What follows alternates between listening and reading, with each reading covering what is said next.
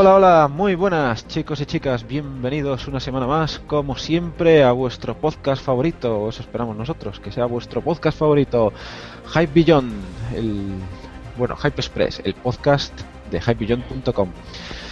Esta semana traemos sobre todo polémicas, vamos a hablar de un par de polémicas que han azotado el foro, pero también traeremos nuestra sección de noticias y por supuesto terminaremos como siempre con los análisis.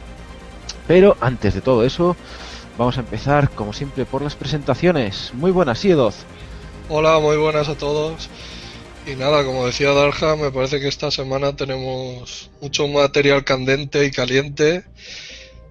Y creo que le vamos a dar un repaso a toda la actualidad y sobre todo a los juegos de, de esta semana, bueno, de las últimas semanas que han salido, que son muchos y algunos, para mí en particular, yo creo que muy buenos y de lo mejor del año. Sí, sí, vamos a empezar a dar stop aquí. Eh, muy buenas, Zeki, ¿qué tal? Bueno, mal. Desde el último programa se me ha roto el ordenador, el portátil y los cascos, así que pff, voy a acabar grabando, vamos, con una antena, una parabólica enganchada. Y... Vamos a acabar haciendo el programa con la consola, ¿verdad? Sí. Bueno, muy buenas, señor Riff, ¿qué tal? Pues viendo el ajetreo de estas dos últimas semanas, yo creo que la cosa va a ir uf, candente. ¿eh? Sí, sí. No, el foro ya estuvo calentito, pues lo vamos a calentar un poquito más. Y muy buenas, Mac, ¿qué tal? ¿Cómo estás? Hombre, pues bien, como siempre, aprovechando un momentito entre lanzamiento y lanzamiento. Que la cosa está ajetreada y nada. A comentar como siempre. Muy bien. Bueno, y me presento yo, Darhan, un placer estar con vosotros. La verdad es que se han acabado las vacaciones en todos los sentidos. Hay muchos juegos, hay mucho lo que jugar y muy poco tiempo, por desgracia. Pero bueno, aquí estamos, aquí estamos y hablaremos de los juegos a los que estamos jugando, pero eso será más adelante. De momento, vamos a empezar con los mensajes. ¿Tenemos algunos aquí? Sí, eh, tenemos. Espera, que esto fallo logístico que me está cargando en este momento. Directo. Eh, sí. Emilio Sada nos dice que genial el programa y que nos felicita. Y también eh, por por iBox Andrés Pesández, que es un habitual ya, que nos ha dejado bastantes comentarios, le damos las gracias por ello. Nos dice que escuchó este último programa y que hay algún detalle, un detalle que no le gustó en el audio, que había, tendríamos que arreglar, pero que en resumidas cuentas que le sigue gustando los programas. Y también por, por Twitter tenemos un mensaje jolubo, aquí un saludo, amigo de, de muchos sitios, joder, de, de, de Topal está por ahí también, y que le dice que le ha gustado el podcast Hype Express y estaba escuchando el, el segundo programa. Que, Joder, darle las gracias Sí, sí, por, muchas por gracias. escucharnos y darnos la oportunidad. ¿eh? Damos las gracias, por supuesto, a todos los que nos dan una oportunidad y nos escuchan. Y, y ya si además les gustamos, el doble de gracias. Y Y quiero decir dos cosas. Y cada vez somos más, ¿eh? Sí. Eh, Quería decir dos cosas. ¿Qué vas a decir? Primero, felicitar, joder, como se merecen a los de Topal y el Complejo Holanda por los premios que les han dado por el podcasting. Por supuesto, por supuesto. Por, por el trabajo que hacen y que está muy bien sus programas y de aquí de nuevo los recomendamos. Grandísimo trabajo y además da gusto oírlos, eh, hay que reconocer eso. Ah, y saludar también a, a los de la hermandad, Ya la ves. Inercia, que Inercia nos ayudó en los inicios y También, Ah. también. que, con- que con ese podcast nos reímos mucho también. Han vuelto, ¿eh? El último está muy bien, me sí, gustó sí, muchísimo. Con Patrick ya, Ya, de Patrick. vuelta. Yo quiero tener la voz de. Patrick, tío. Yo también.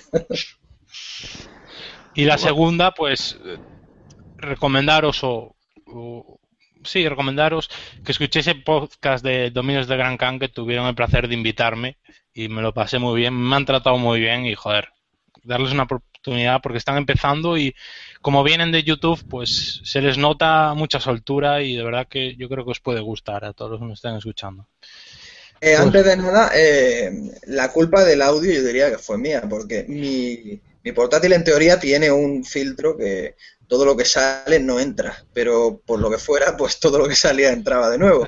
Así que, eh, bueno, pues me he puesto unos cascos y ya está. Ahora no, se oye en teoría. Riff no, Riff, no te preocupes, no pasa nada. Dejaremos que todos nuestros oyentes te den 20 latigazos y con eso ya estaremos en paz. No de acuerdo. Bueno, chicos, ¿qué os parece? Empezamos ya con las noticias, que si no, ya sabéis lo que pasa. Nos alargamos mucho. Pues venga, vamos ya, sin más dilación, con las noticias.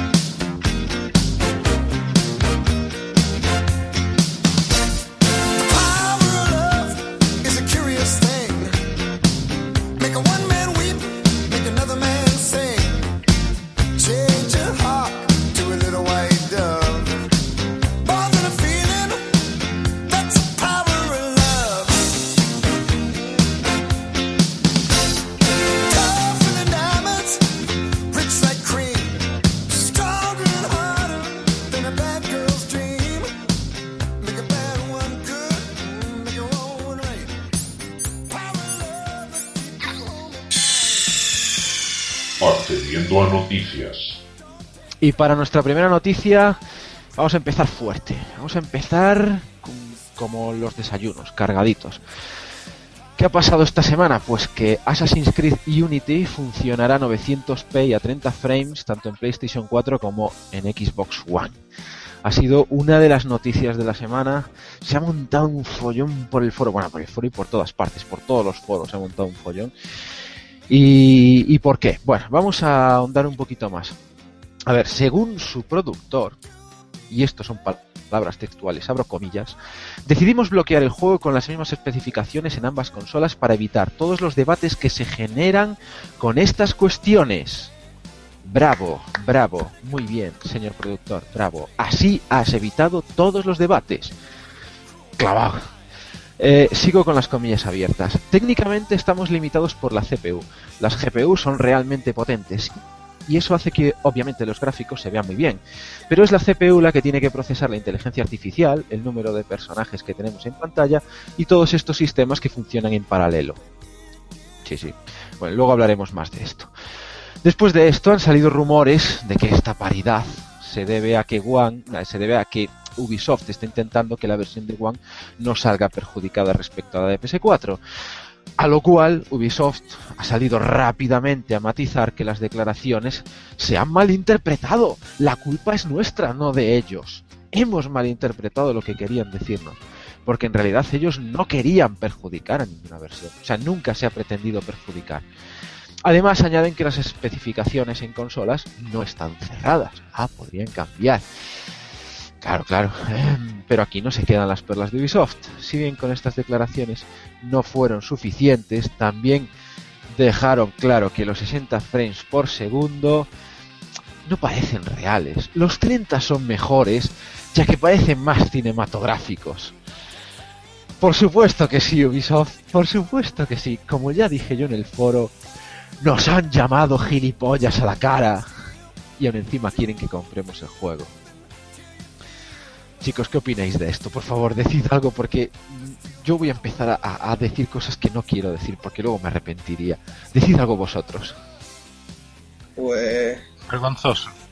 Sí, a ver, mm, maletines, es lo más fácil de decir, maletines, y realmente es a lo que huele, porque todos sabemos que las consolas son muy diferentes la una de la otra, no muy diferentes a nivel de arquitectura, sino muy diferentes a nivel de potencia es verdad que en la CPU no, no hay diferencias porque es el mismo, son dos módulos pegados con celo básicamente de un hardware que no es muy potente, pero yo diría que para mover ese juego no, no hace falta una gran eh, abusar de la CPU. No, no, creo que haga falta un, un, pedazo de CPU que flipas. Ten en cuenta que las consolas no tienen que manejar el Windows, no tienen que pasar de, de DirectX a driver, ni tienen que hacer un montón de cosas que tiene que hacer un PC. Entonces, yo creo que es más que suficiente. A ver, no lo sé, porque no trabajo en Ubisoft, pero yo diría que la, la IA que tienen es tan desarrollada como para necesitar ese poder de cálculo, ni el resto de cosas que pueden utilizar una CPU, diría que Far Cry 4 tampoco va sobrado por ejemplo, que me lo diga alguien de Bungie, que aún así, son los que más se curran el tema de la IA, digo, aún vale, pero tampoco lo creo. Entonces, yo para mí que lo que están haciendo pues es buscar la típica excusa. No es que las CPU, como son similares, pues ahí, ahí ya está el límite, ahí está el cuello de botella y de aquí no podemos pasar. No, eso es echar balones fuera. Eh, lo que tienen que hacer bueno, es que tampoco pueden admitir la realidad, entonces... Pero si, si lo admitieron, de hecho, eh, no está aquí, pero uno de los últimos mensajes que, dieron los de Ubisoft, una de las últimas paridas con las que salieron a finales de la semana, bueno, a finales de esta semana, a finales de la semana pasada los que nos oigan, eh, era que admitían tener un contrato con Microsoft. Lo admitían abiertamente, o sea, es que ahí se acaba todo atisbo de dudas. Pues es que... un contrato, pues ya está, lo están admitiendo. Por lo tanto, ¿por qué puñetas salen con esto de que lo limitamos porque no pueden más las consolas? No es verdad que no puedan más. Una de las consolas no puede más. La otra puede más porque son consolas diferentes.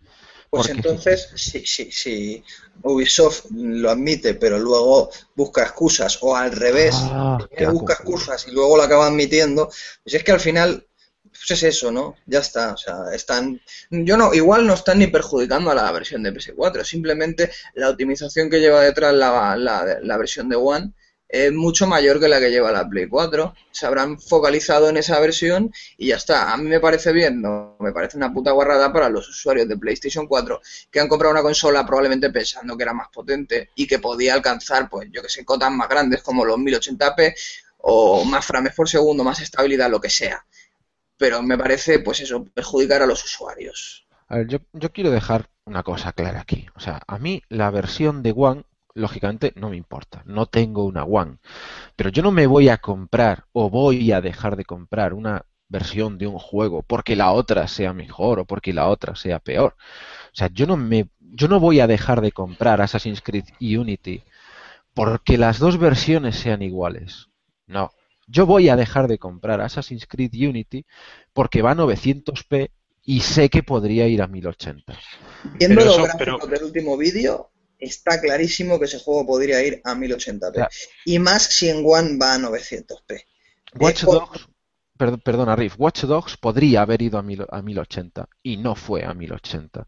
Tal y como se ve, desde luego yo no sé qué pasa ahí. Yo a Ubi los tenía como bastante buenos programadores que hacían eh, juegos eh, con un rendimiento bastante bueno para las máquinas que mm. tenían en la, en la, anterior generación y una máquina muy complicada como era PlayStation 3. Yo la verdad es que los creía por, por gente pues más capaz de lo que hemos visto tanto en Assassin's Creed como, en, como Watch Dogs, como lo que sea. Hace unos meses, no sé si os acordáis, eh, les alabábamos, les alabábamos porque veíamos el Assassin's Creed que tenía una pinta increíble, pero es que lo de ahora, pues poco se parece a aquello. ¿qué está pasando aquí, tío?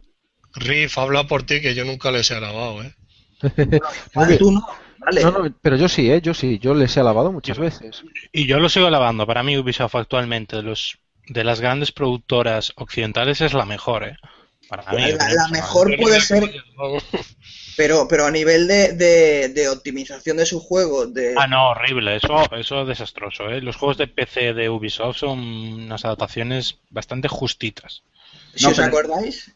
Yo realmente que lo que decías tú, Riff, de que continúan siendo buenos programadores, continúan sabiendo hacer buenos juegos.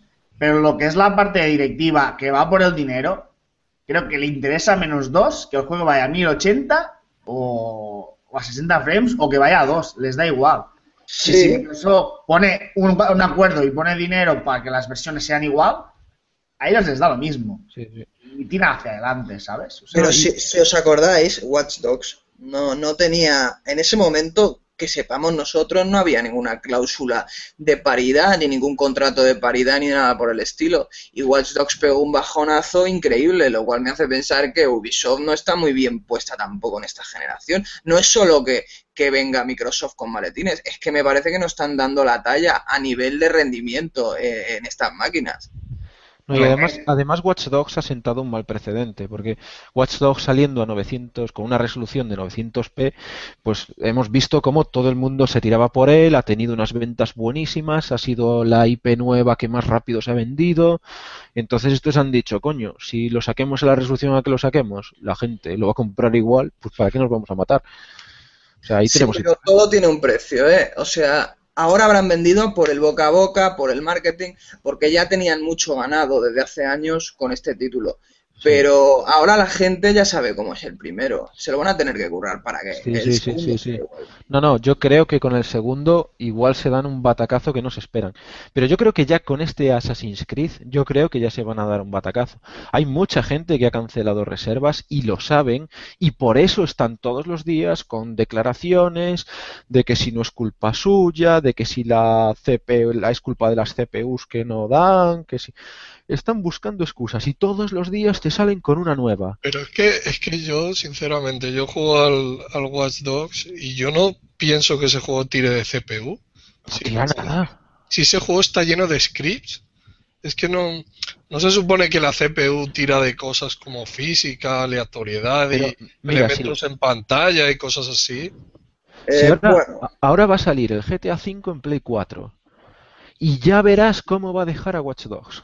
Claro, eso es lo que te iba a decir yo. yo te, o sea, no lo, no lo he visto aún en vídeos de gameplays, pero vamos, no me cabe la más mínima duda de que se va a ver más bonito que el, que el Watch Dogs. Pero bastante más. Y es una adaptación. Y, yo creo que GTA V tira muchísimo más de CPU que Watch Dogs. Mm. Hombre, sí, porque el caso Watch Dogs ha sido muy raro, porque de lo que se vio en el E3 de 2012 a lo que ha seguido el juego y encima, por ejemplo, la versión de PC que tiene en los archivos del propio juego, todo lo que se vio y no se ha puesto, o sea, el caso Watch que es rarísimo. O sea, no tiene el más menor sentido lo que han hecho con, con este. Con, con, Watch Dogs te lo explico yo más o menos así por encima. Cuando empezaron a hacerlo, ellos todavía no sabían cómo iban a ser las consolas. Se pensaron que iban a ser unos monstruos que se iban a llevar, pues, un, una titán dentro, ¿no? Una super gráfica. Y luego se han dado cuenta de la realidad es otra, en la realidad las consolas son más modestas que un PC de gama alta y no les llegaba para mover el juego en la calidad que ellos enseñaron en 2012. ¿Qué han hecho? Rebajarlo todo. Lo rebajamos todo, lo ponemos todo igual y evitamos polémicas, ¿no? Que es lo que dicen en esta noticia de Unity. Eh, bloqueamos el juego, evitamos polémicas. Pues no, al final es justo al revés. Bloquean el juego y lo que hacen es crear polémicas. Y, os digo una cosa, ¿eh? a todos. A mí no me hubiera importado nada que Watch Dogs en PC se viera como en el tráiler aquel famoso y que en consolas se viera inferior siempre que en consolas fuera a 1080p y, fluido y, bien, ¿no? Que se viera bien. A mí no me importa que en otra máquina se vea mejor, siempre que en la mía se vean unas condiciones mínimas. Pero este Assassin's Creed Unity no llega a esas condiciones mínimas y por eso estoy cabreado con ellos y por eso no les voy a comprar el juego. Porque ya está bien de tanto cachondeo. O sea, otros pueden, pero ellos no. Bueno, pues que espabilen y cuando espabilen mm, ya veremos si les compro los juegos. Pero además, la excusa que de la CPU y la GPU, o sea, puede tener, yo, hasta donde yo sé, o sea, tendría sentido si la diferencia fuera de inteligencia artificial y tal, bueno, pero si la parte gráfica es la CPU, es la GPU la diferencia, ¿qué mm. problema hay en poner a 1080 versión de Play 4? No, no, si además el, la GPU de PlayStation 4 permite hacer eh, ¿cómo era? CPGPU o algo así, no recuerdo bien. Cálculos de propósito general. Básicamente es para hacer todo tipo de cálculos en la tarjeta gráfica. Ten en cuenta que una tarjeta gráfica normalmente no está preparada para que tú le digas, súmame esto y devuélvemelo en tal posición de memoria. Tú a la gráfica le, le pasas, quiero que me hagas cuatro triángulos en esta posición y me las dejes en el frame buffer y tal. Eso sí, entonces, ahora esta, la de, la de PS4, pero espérate, espérate que va a pasar tiempo antes de que esto lo veamos y probablemente lo veremos de la parte first de Sony. Entonces, ahora con la PS4 lo que tú puedes hacer es utilizar la GPU para calcular tus mierdas. Ahora sí, pero bueno, eh, ya veremos, es lo que digo, a ver cuánto tardan en, en implementar estas mierdas. Ya te digo que no debe ser fácil cuando ni Cristo lo está haciendo. No, bueno, primero, gracias por la explicación, Riff, porque creo que ha sido clarísima y me refería justamente a eso, ¿no? Que, que básicamente que la GPU puede hacer funciones de CPU y, con eso ya resuelves ese problema del que se está quejando Ubisoft, de que no tiene CPU. Pues no, sí que la tienes, la tienes ahí, pero CPU tienen, eso yo estoy convencido de que CPU tienen. Vale, la CPU, ahí donde la veis, está, está involucrada en todos y cada uno de los procesos, tanto gráficos, de lo que sea, todo pasa por CPU. Pero vamos, que tienen ocho núcleos. Vale que no van a mucha velocidad, pero joder, no sé. ¿De verdad los estás ocupando todos? Yo no, no me lo creo. Además, que con esta medida, o sea, no están dejando contento a nadie. A nadie. A los de Xbox One porque lo pone como una consola muy, muy, muy desfasada. A los de Play 4 porque no exprimen mínimamente la consola. Y a los de PC porque nos, vamos a comer un, cutre por de 3 al cuarto. O sea... Ya te digo. Que son juegos que a la gente que les gusta son muy divertidos y tal, pero es que los, no te están animando a comprarlo. Con todo esto dices, ¿para qué me lo voy a comprar si son unos chapuzas?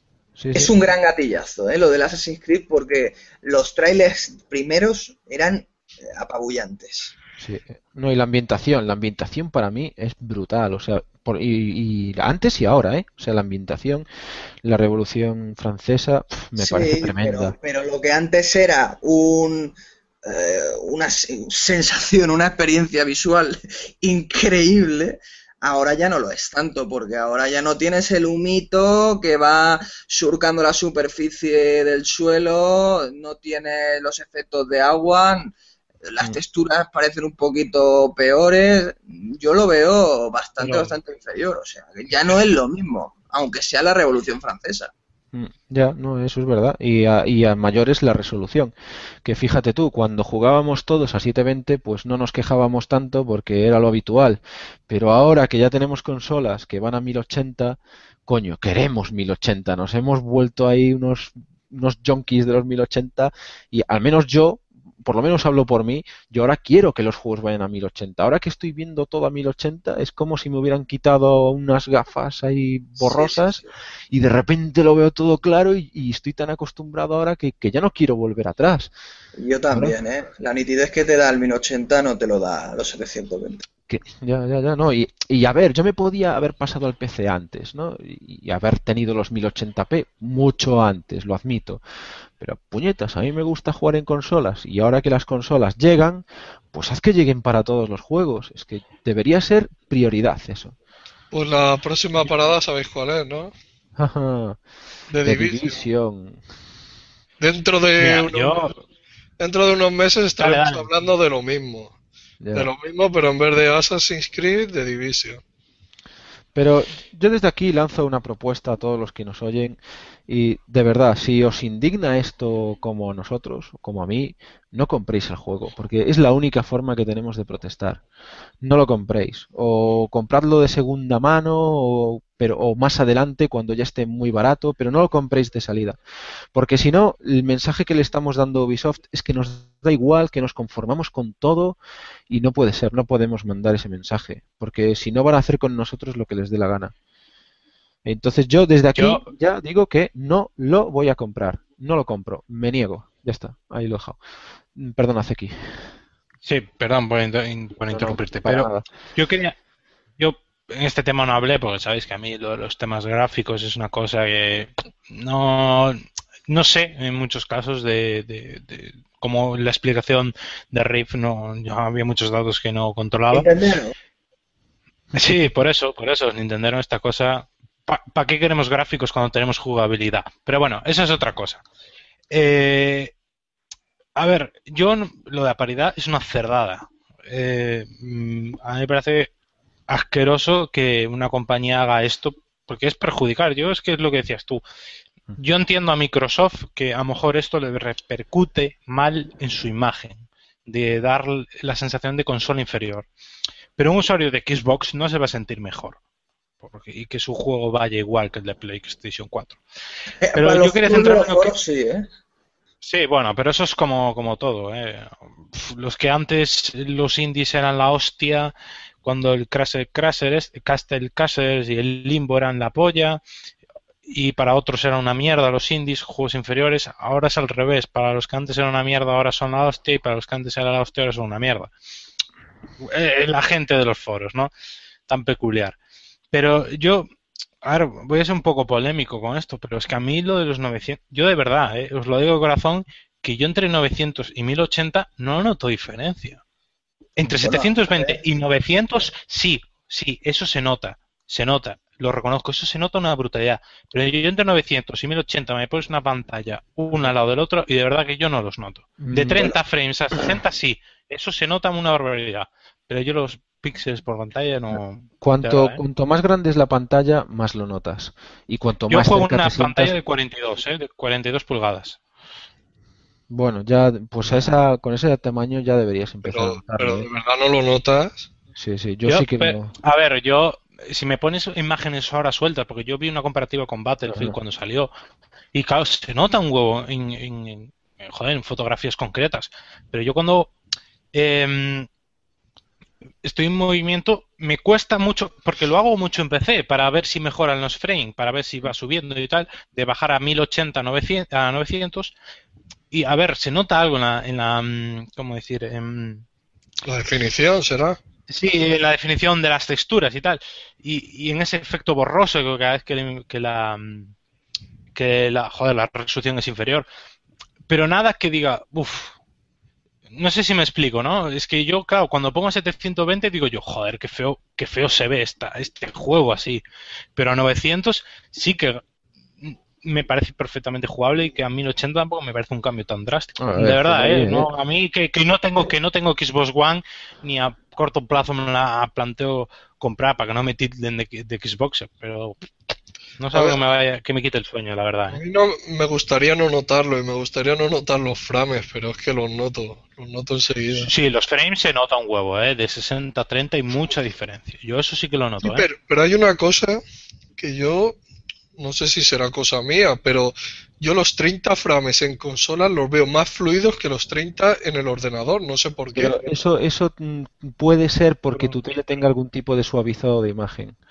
Algún mm, tipo de filtro que hace que los 30 vayan un poquito más fluidos. Yo lo digo porque yo tengo activado en la mía y si lo desactivas se nota que tira más, que va como más a tirones la imagen, sobre todo cuando se mueve muy rápido, pero si lo activas ya va como más fluido, ¿no? Entonces, y los monitores no llevan eso. Entonces los monitores, el, el, frame rate lo ves tal cual sale del ordenador. Si te va a 30, lo ves a 30 y, y, claro, igual por eso la consola en la tele lo ves un pelín más fluido cuando va a 30. No, yo creo que es porque porque tenéis que pasaros por las oficinas estas de Alain Afflelu ¿eh? y pillaros una no, no. una patilla No, no, es verdad, es verdad, porque hay ciertos juegos en consolas que le aplican, es que lo escuché en un podcast, creo que era DRM Juega, que lo explicaban con no sé qué juego y hay ciertos, le meten filtros ciertos juegos. Creo que Forza Horizon 2 tenía, no sé, que no sé, no me acuerdo muy bien, ¿eh? Yo pero, y, no solo, no solo ¿eh? filtros de eso, sino teles, el, el, True Motion de algunas teles. Yo, por ejemplo, he visto las pelis. ¿Las pelis a, a cuántos frames van? ¿A 24? 24. Sí, 24. Pues le, metes, le aplicas el, el True Motion y parece que eso vaya a 60.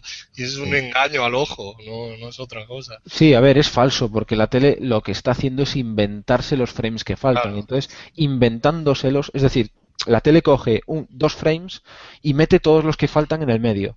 Pero ¿qué pasa? Todos los que faltan, mm, la tele se los tiene que inventar. Sí, Entonces, sí. al inventárselos, digamos que a veces lo hace bien y a veces no lo hace tan bien. Y entonces se crean artefactos, ¿no? Se quedan, se crean como pequeños defectos en la imagen que quedan raros. Sí, Mira, esa es la manera más o menos que hizo Guerrilla para poner su multiplayer a 1080p que en realidad no renderizaba a 1080p, pues hacía eso, pillaba de un frame anterior, cogía el de ahora, hacía una interpolación y sacaba una imagen a 1080p. Sí, pero, pero y nadie se dio cuenta. Pero funcionaba mucho mejor, porque no hacía artefactos, les funcionó muy bien. Claro, porque el procedimiento tiene que ser diferente. Esto es para que se note los 60 frames. Sí. ¿no? Lo otro era para subir un poquito la resolución. Mm. Bueno, chicos, ¿alguien quiere decir algo más sobre Ubisoft? ¿Alguien quiere cagarse más en ellos? O, o ah, un, un, último detalle, un último, lo de la eh, lo de los eh, 30 son más cino, cinematográficos, sí, eso es una mayor, una gilipollez.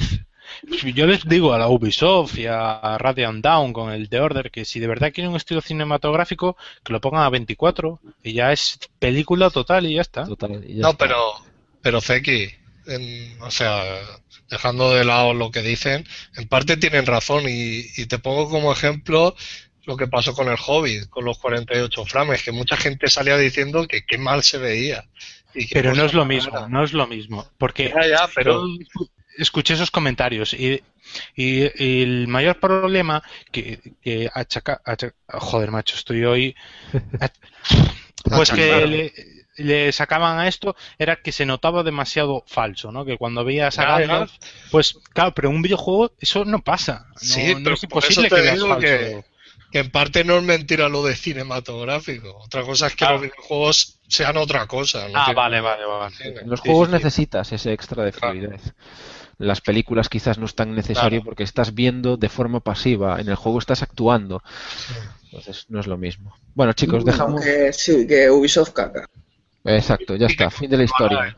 No vale la pena hablar más de ellos. Habéis Bueno, decepcionado un montón, cabrones. Eso, bueno, a ver, a ver si rectifican en el futuro. Bueno, vamos a dejar aquí esta cagada y vamos a saltar a otra. ¿Qué os parece? ¿Qué te parece, Riff? ¿A cuál saltamos ahora? Bueno, a ver, eh, el multijugador de, de- Bueno, todo el mundo sabe que no metieron el, el Halo DST y, y los demás en el disco porque se suponía que no cabía. Pero es que resulta que no cabe tampoco el propio juego en sí. Y entonces, eh, va- ¿Pero de, qué juego estás hablando? Estoy hablando de Halo Master Chief Collection y básicamente es que te vas a tener que descargar eh, la parte multijugador pues eh, en, en descarga digital porque en, en el DVD no, en el Blu-ray no va a venir. Entonces es un poco pues que te, te lo puedes comprar en físico pero al final en físico no te vale para nada porque necesitas lo digital, ¿no? Pues eso, una cagada más. DRM encubierto. Yo creo que no, yo creo que simplemente es que no han planificado bien el, el tema. Igualmente no sé si, si podían haber utilizado incluso un Blu-ray de más capacidad, porque creo que había, no sé, eh, yo no soy de, de Blu-ray, no estoy muy puesto, pero yo creía son que había... 50 el de capa doble 50 creo que Pero es que creo que se podía incluso subir más el, el tamaño. Pero entonces tienes que, meter, o- tienes que meter otro lector, entonces. Ya no te Ah, o sea que el de la One no vale para más de 50 gigas. No, o sea, los Blu-ray tienen 25 gigas por capa. Entonces, los lectores, digamos, tienen un límite de capas que pueden leer. El lector que trae la Play 4, la Play 3 o la One es un lector de dos capas. Entonces, solo puede leer discos de hasta 25 gigas. De hasta 50 gigas, perdón. Dos capas, 25 por 2, 50 gigas. Si quieres meter más gigas, tienes que meter más capas y necesitas un lector que pueda leer más abajo. Vale, Ese vale, vale, vale. Entonces, es decir, eh, lo que tenían que haber hecho a lo mejor era sacar dos DVDs como... Dos discos, dos discos. Creo, Claro, que, creo que ya se ha hecho antes en algún otro juego, poner el multijugador por una parte y Claro. lo que es la campaña o las campañas por, por otra. Entonces yo creo que- que tenía que haber sido lo suyo, ¿no? Me lo has quitado de la boca. Iba a decir justo eso. Tenían que haber metido dos discos, el online en uno y el offline en el otro. Y ya está. Pero, a ver, también hay que reconocer que ahora, ahora que las consolas te obligan a instalar los juegos, enteros además, ya casi da un poco igual. Lo que pasa es que quien tenga una conexión de banda ancha que no sea tan ancha, o sea, los que tengan, digamos, un ancho de banda más pequeño, Sí, 3 megas como inercia al pobre. Claro, van a sufrir más para descargarse esos 20 gigas, les va a llevar más tiempo. Y tú imagínate, te compras el juego, llegas a casa y lo que quieres es jugar. Pues vas a tener que esperar a que se descarguen los 20 gigas. Y si tienes una conexión pequeña, pues igual en vez de esperar unos minutos, tienes que esperar unas horas. No deja de ser una putada. Sí, a ver, yo me supongo que el juego sin la descarga también va a funcionar. Lo digo porque si algún Claro, día cierran los servidores o pasa la generación a la siguiente y tal, espero que con ese disco de juego se siga pudiendo jugar a la campaña y a todo normal. A la Eso campaña sí, pero al online no. claro yo voy a hacer una Mientras solo pregunta sea eso, perfecto. el cooperativo offline cómo va es que eso Es que esa es la cosa. Ah, pues eso ni idea, pero el cooperativo offline se supone que es dentro de la campaña, ¿no? O sea, es jugar la Yo campaña. diría que sí. yo Pero- diría que sí, sí. pero yo no, no me acuerdo ya de yo el último que jugué fue el ODST. Pero, perdón, el Rich, pero no sé si el cooperativo estaba cuando entras, por ejemplo, em, para entrar al cooperativo tenías que a lo mejor entrar por, por el multijugador. No sé si me explico. Y esto va a estar fraccionado, pues a lo mejor no sé cómo van a arreglar eso. Hay que ver, hay que ver. ¿eh? Yo nunca he jugado a Halo en cooperativo local. O sea, de hecho, ni siquiera sé si tiene porque nunca lo he jugado. Lo que sí que creo que tenía es que en el multiplayer podían jugar dos jugadores en la misma consola, eh, con, conectados con jugadores con, sí, el Rich. Creo que era algo así. Pero vamos, como yo nunca lo he utilizado, no tengo ni idea pues yo como tampoco le he dado mucha caña a los Halos, el Halo Reach sí que lo jugué, pero nunca en cooperativo no sé muy bien cómo va. Pero... No sabes lo que te pierdes. el Reach no, pero en el Halo 3, tío, que es increíble. Sí, bueno, bueno, me fío, me fío de ti, pero ahora ya es un poco tarde, ¿no? Bueno, bueno, si algún día sale el Halo Collection para Steam, que Dios lo quiera, mm. espero que os lo pilléis todos, tío. Oye, podríamos hacer ahí un equipo y a saco, porque es, hasta cuatro, ¿no? Bueno, de todas formas, volviendo otra vez al tema original, los 20 gigas de parche son una putada y eso sí que creo que no tiene mucha discusión.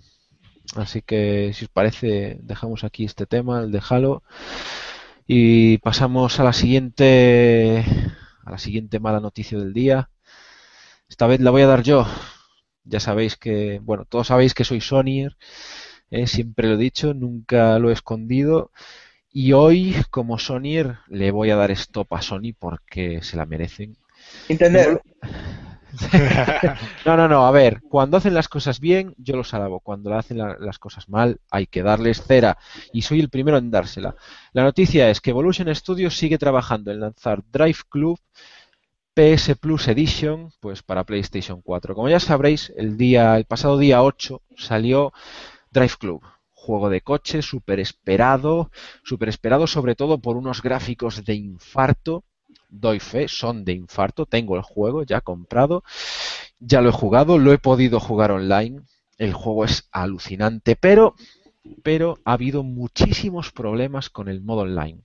Los primeros días prácticamente nadie podía jugar y han tardado muchos días en que se pueda jugar pero mal. Hay cortes cuando te conectas, eh, cuando, cuando arrancas el juego no te conecta a los servidores, tarda un tiempo, cada día menos, pero sigue tardando un poquito. Eh, muchos problemas, muchos problemas técnicos. ¿eh? Ya no entro en la parte jugable, que eso ya es caso aparte, ya hablaremos de él cuando lo analicemos, que lo analizaré yo, pero bueno, o alguien más. Y, ¿Alguien más lo ha jugado aquí, chicos? ¿Alguno más lo habéis jugado? Todavía no, no, Bueno, de momento mm, os garantizo que por lo menos yo lo analizaré y ya hablaremos del online y del offline. Pero el problema ha sido técnico, o sea, ha sido una chapuza, pero épica de Evolution. ¿Cómo se puede sacar un juego en estas condiciones? ¿Cómo puedes sacar un juego? O sea, a ver, yo entiendo que tú tienes una fecha de lanzamiento y tienes que cumplirla, ¿no? Tú dices, bueno, el juego va a estar pues el día 8 y hay que sacarlo. Mm, sí, pero no. O sea, no puedes sacar el juego así, no puedes sacar el juego con un online que da tantos problemas, sobre todo en un juego que se supone que está tan tan enfocado al online. O sea, Drive Club se supone que el alma de Drive Club son los propios clubs. La palabra club del título. O sea, hacer clubs con los amigos y competir online. Se supone que esa es la principal, el principal aliciente del juego. Pero claro, salió el juego, todo el mundo se lo compró y nadie podía hacerse un club porque nadie podía jugar online. Y ahí Sony ha fallado, yo creo que en dos puntos que luego, chicos, me, me, rebatís o no, pero yo creo que sobre todo en dos puntos. El primer punto ha sido no dar más pasta a Evolution Studios.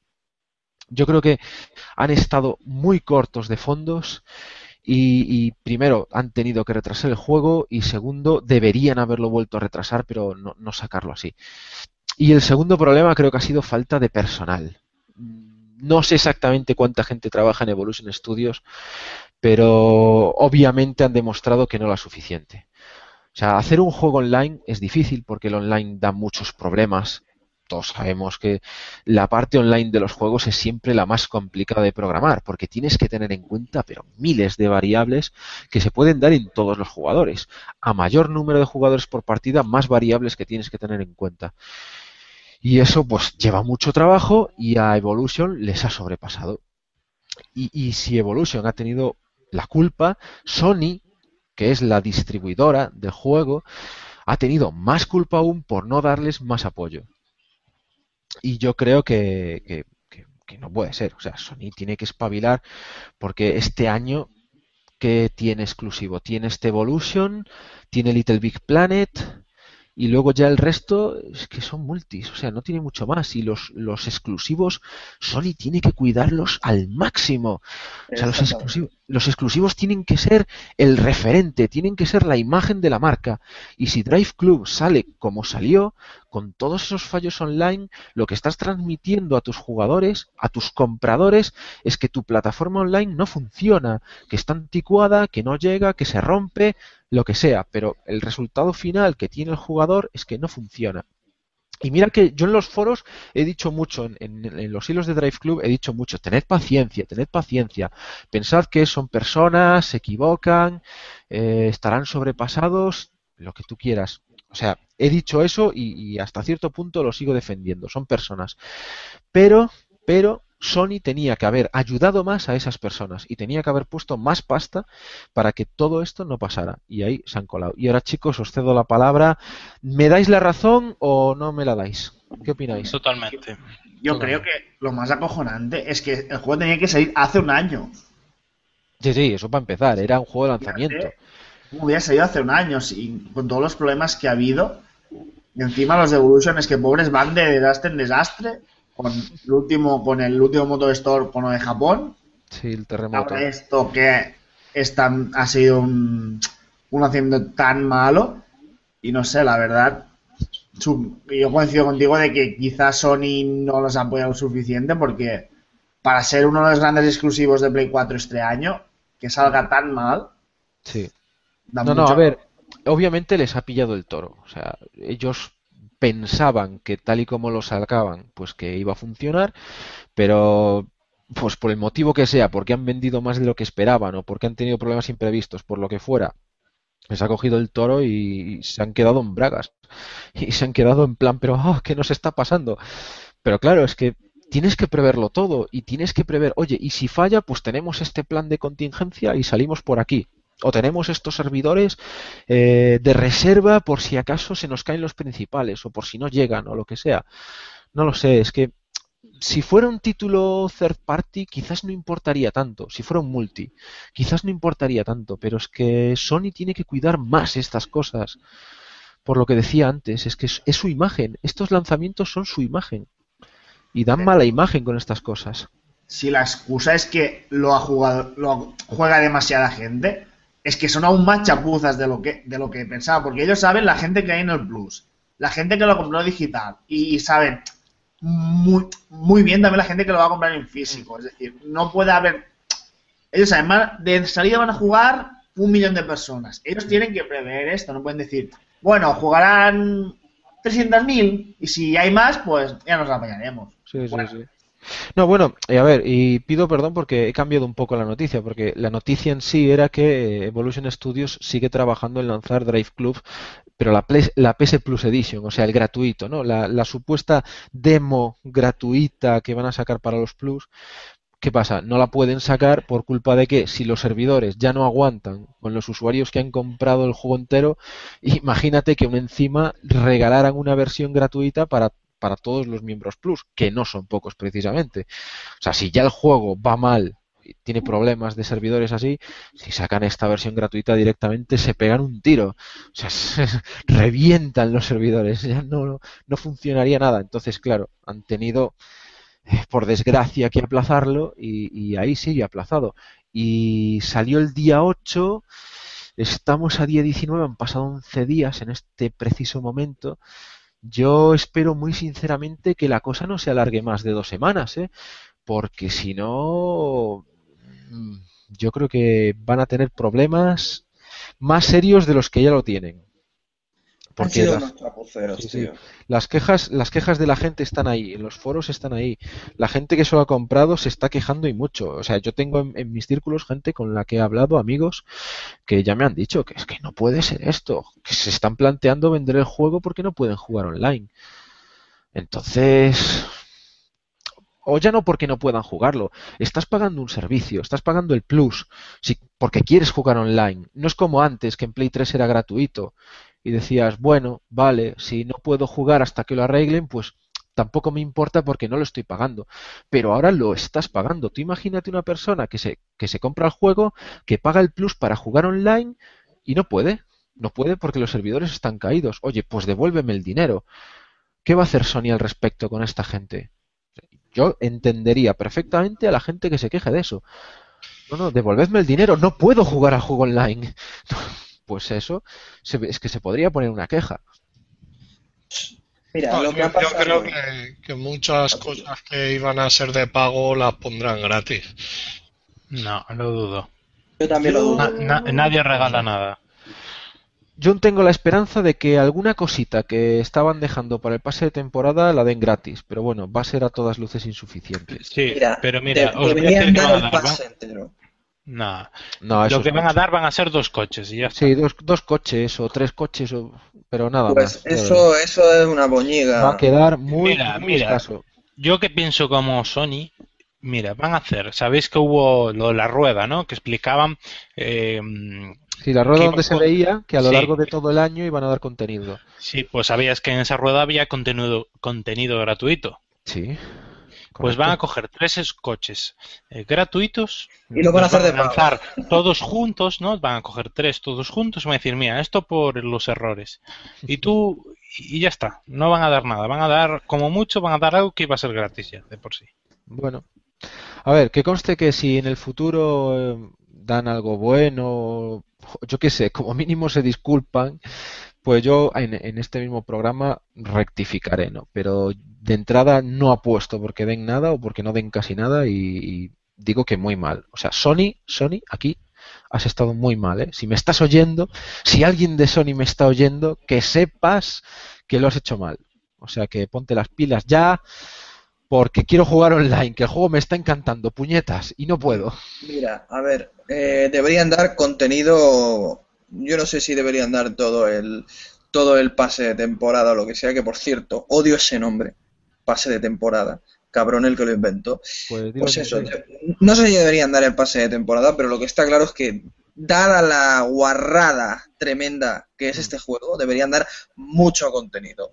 Porque primero, has sacado un juego incompleto ha sacado un juego sin varias de, la, de los pilares más fundamentales que tú te encargabas de, de, demostrar que tu juego era lo mejor en eso, no lo sacas como era la climatología, luego la gente esperaba con muchas ganas, por ejemplo, el modo foto, y luego esto de que no haya replays, pues también me parece un fallo grave. Entonces, estás sacando un juego incompleto, tío. Lo sacas incompleto. ¿Por qué cojones no te esperas a tenerlo entero? Y cuando lo tengas todo testeado y lo tengas todo bien ensamblado, todo compilado de puta madre, lo sacas. ¿Por qué no haces eso? ¿Cómo hace Nintendo? Mm. Y así tu imagen será buena, los jugadores estarán contentos y al final el retraso será lo de menos, porque ya habrás sacado un juego cojonudo. Pero es que ah, tú no puedes sacar un juego así, tío. No, no, espera, no puedes sacar un juego parcheado, a las dos semanas otro parche, luego a las tres semanas dos gigas de parche y todo. No puede ser, tío. El contenido tiene que estar ahí dentro. Tiene que estar listo para ponerlo en la consola, para jugar y, todo lo que se pueda. Luego, claro, a ver, algún fallo siempre sale. Entonces, eso es normal que lo parches. Pero lo que no puede ser es que para eso no saques un juego en físico, tío espérate a tenerlo o sácalo digital y, ya está. Pero es que no puedes partir un juego, tío, de esta manera.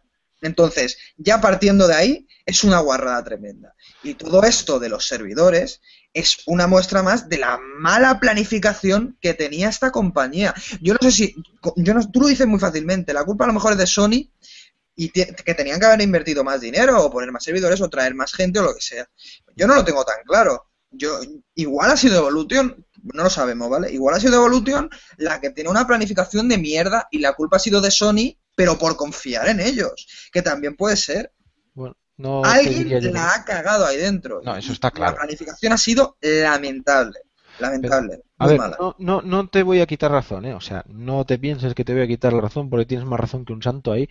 Pero voy a hacer hincapié en una cosa. Eh, es decir, ellos ya han retrasado el juego un año. El juego ya lleva un retraso del juego un año. Si lo retrasan otra vez, iba a ser el ya, pero se retrasa otra vez porque ese pitorreo sería menos que lo que está pasando ahora, que es el gran pitorreo. Mm, Entonces, Pues puede eh, ser. No, sí puede ser, sí puede ser. Hazle caso a Miyamoto en la única frase buena que ha dicho en su puta vida, que fue aquella de, ¿cómo era? Eh, un juego malo es malo para siempre, pero uno retrasado, pues... algo Puede así ser bueno, Puede ser sí. eventualmente eh, bueno o malo, lo, yo qué sé, en fin.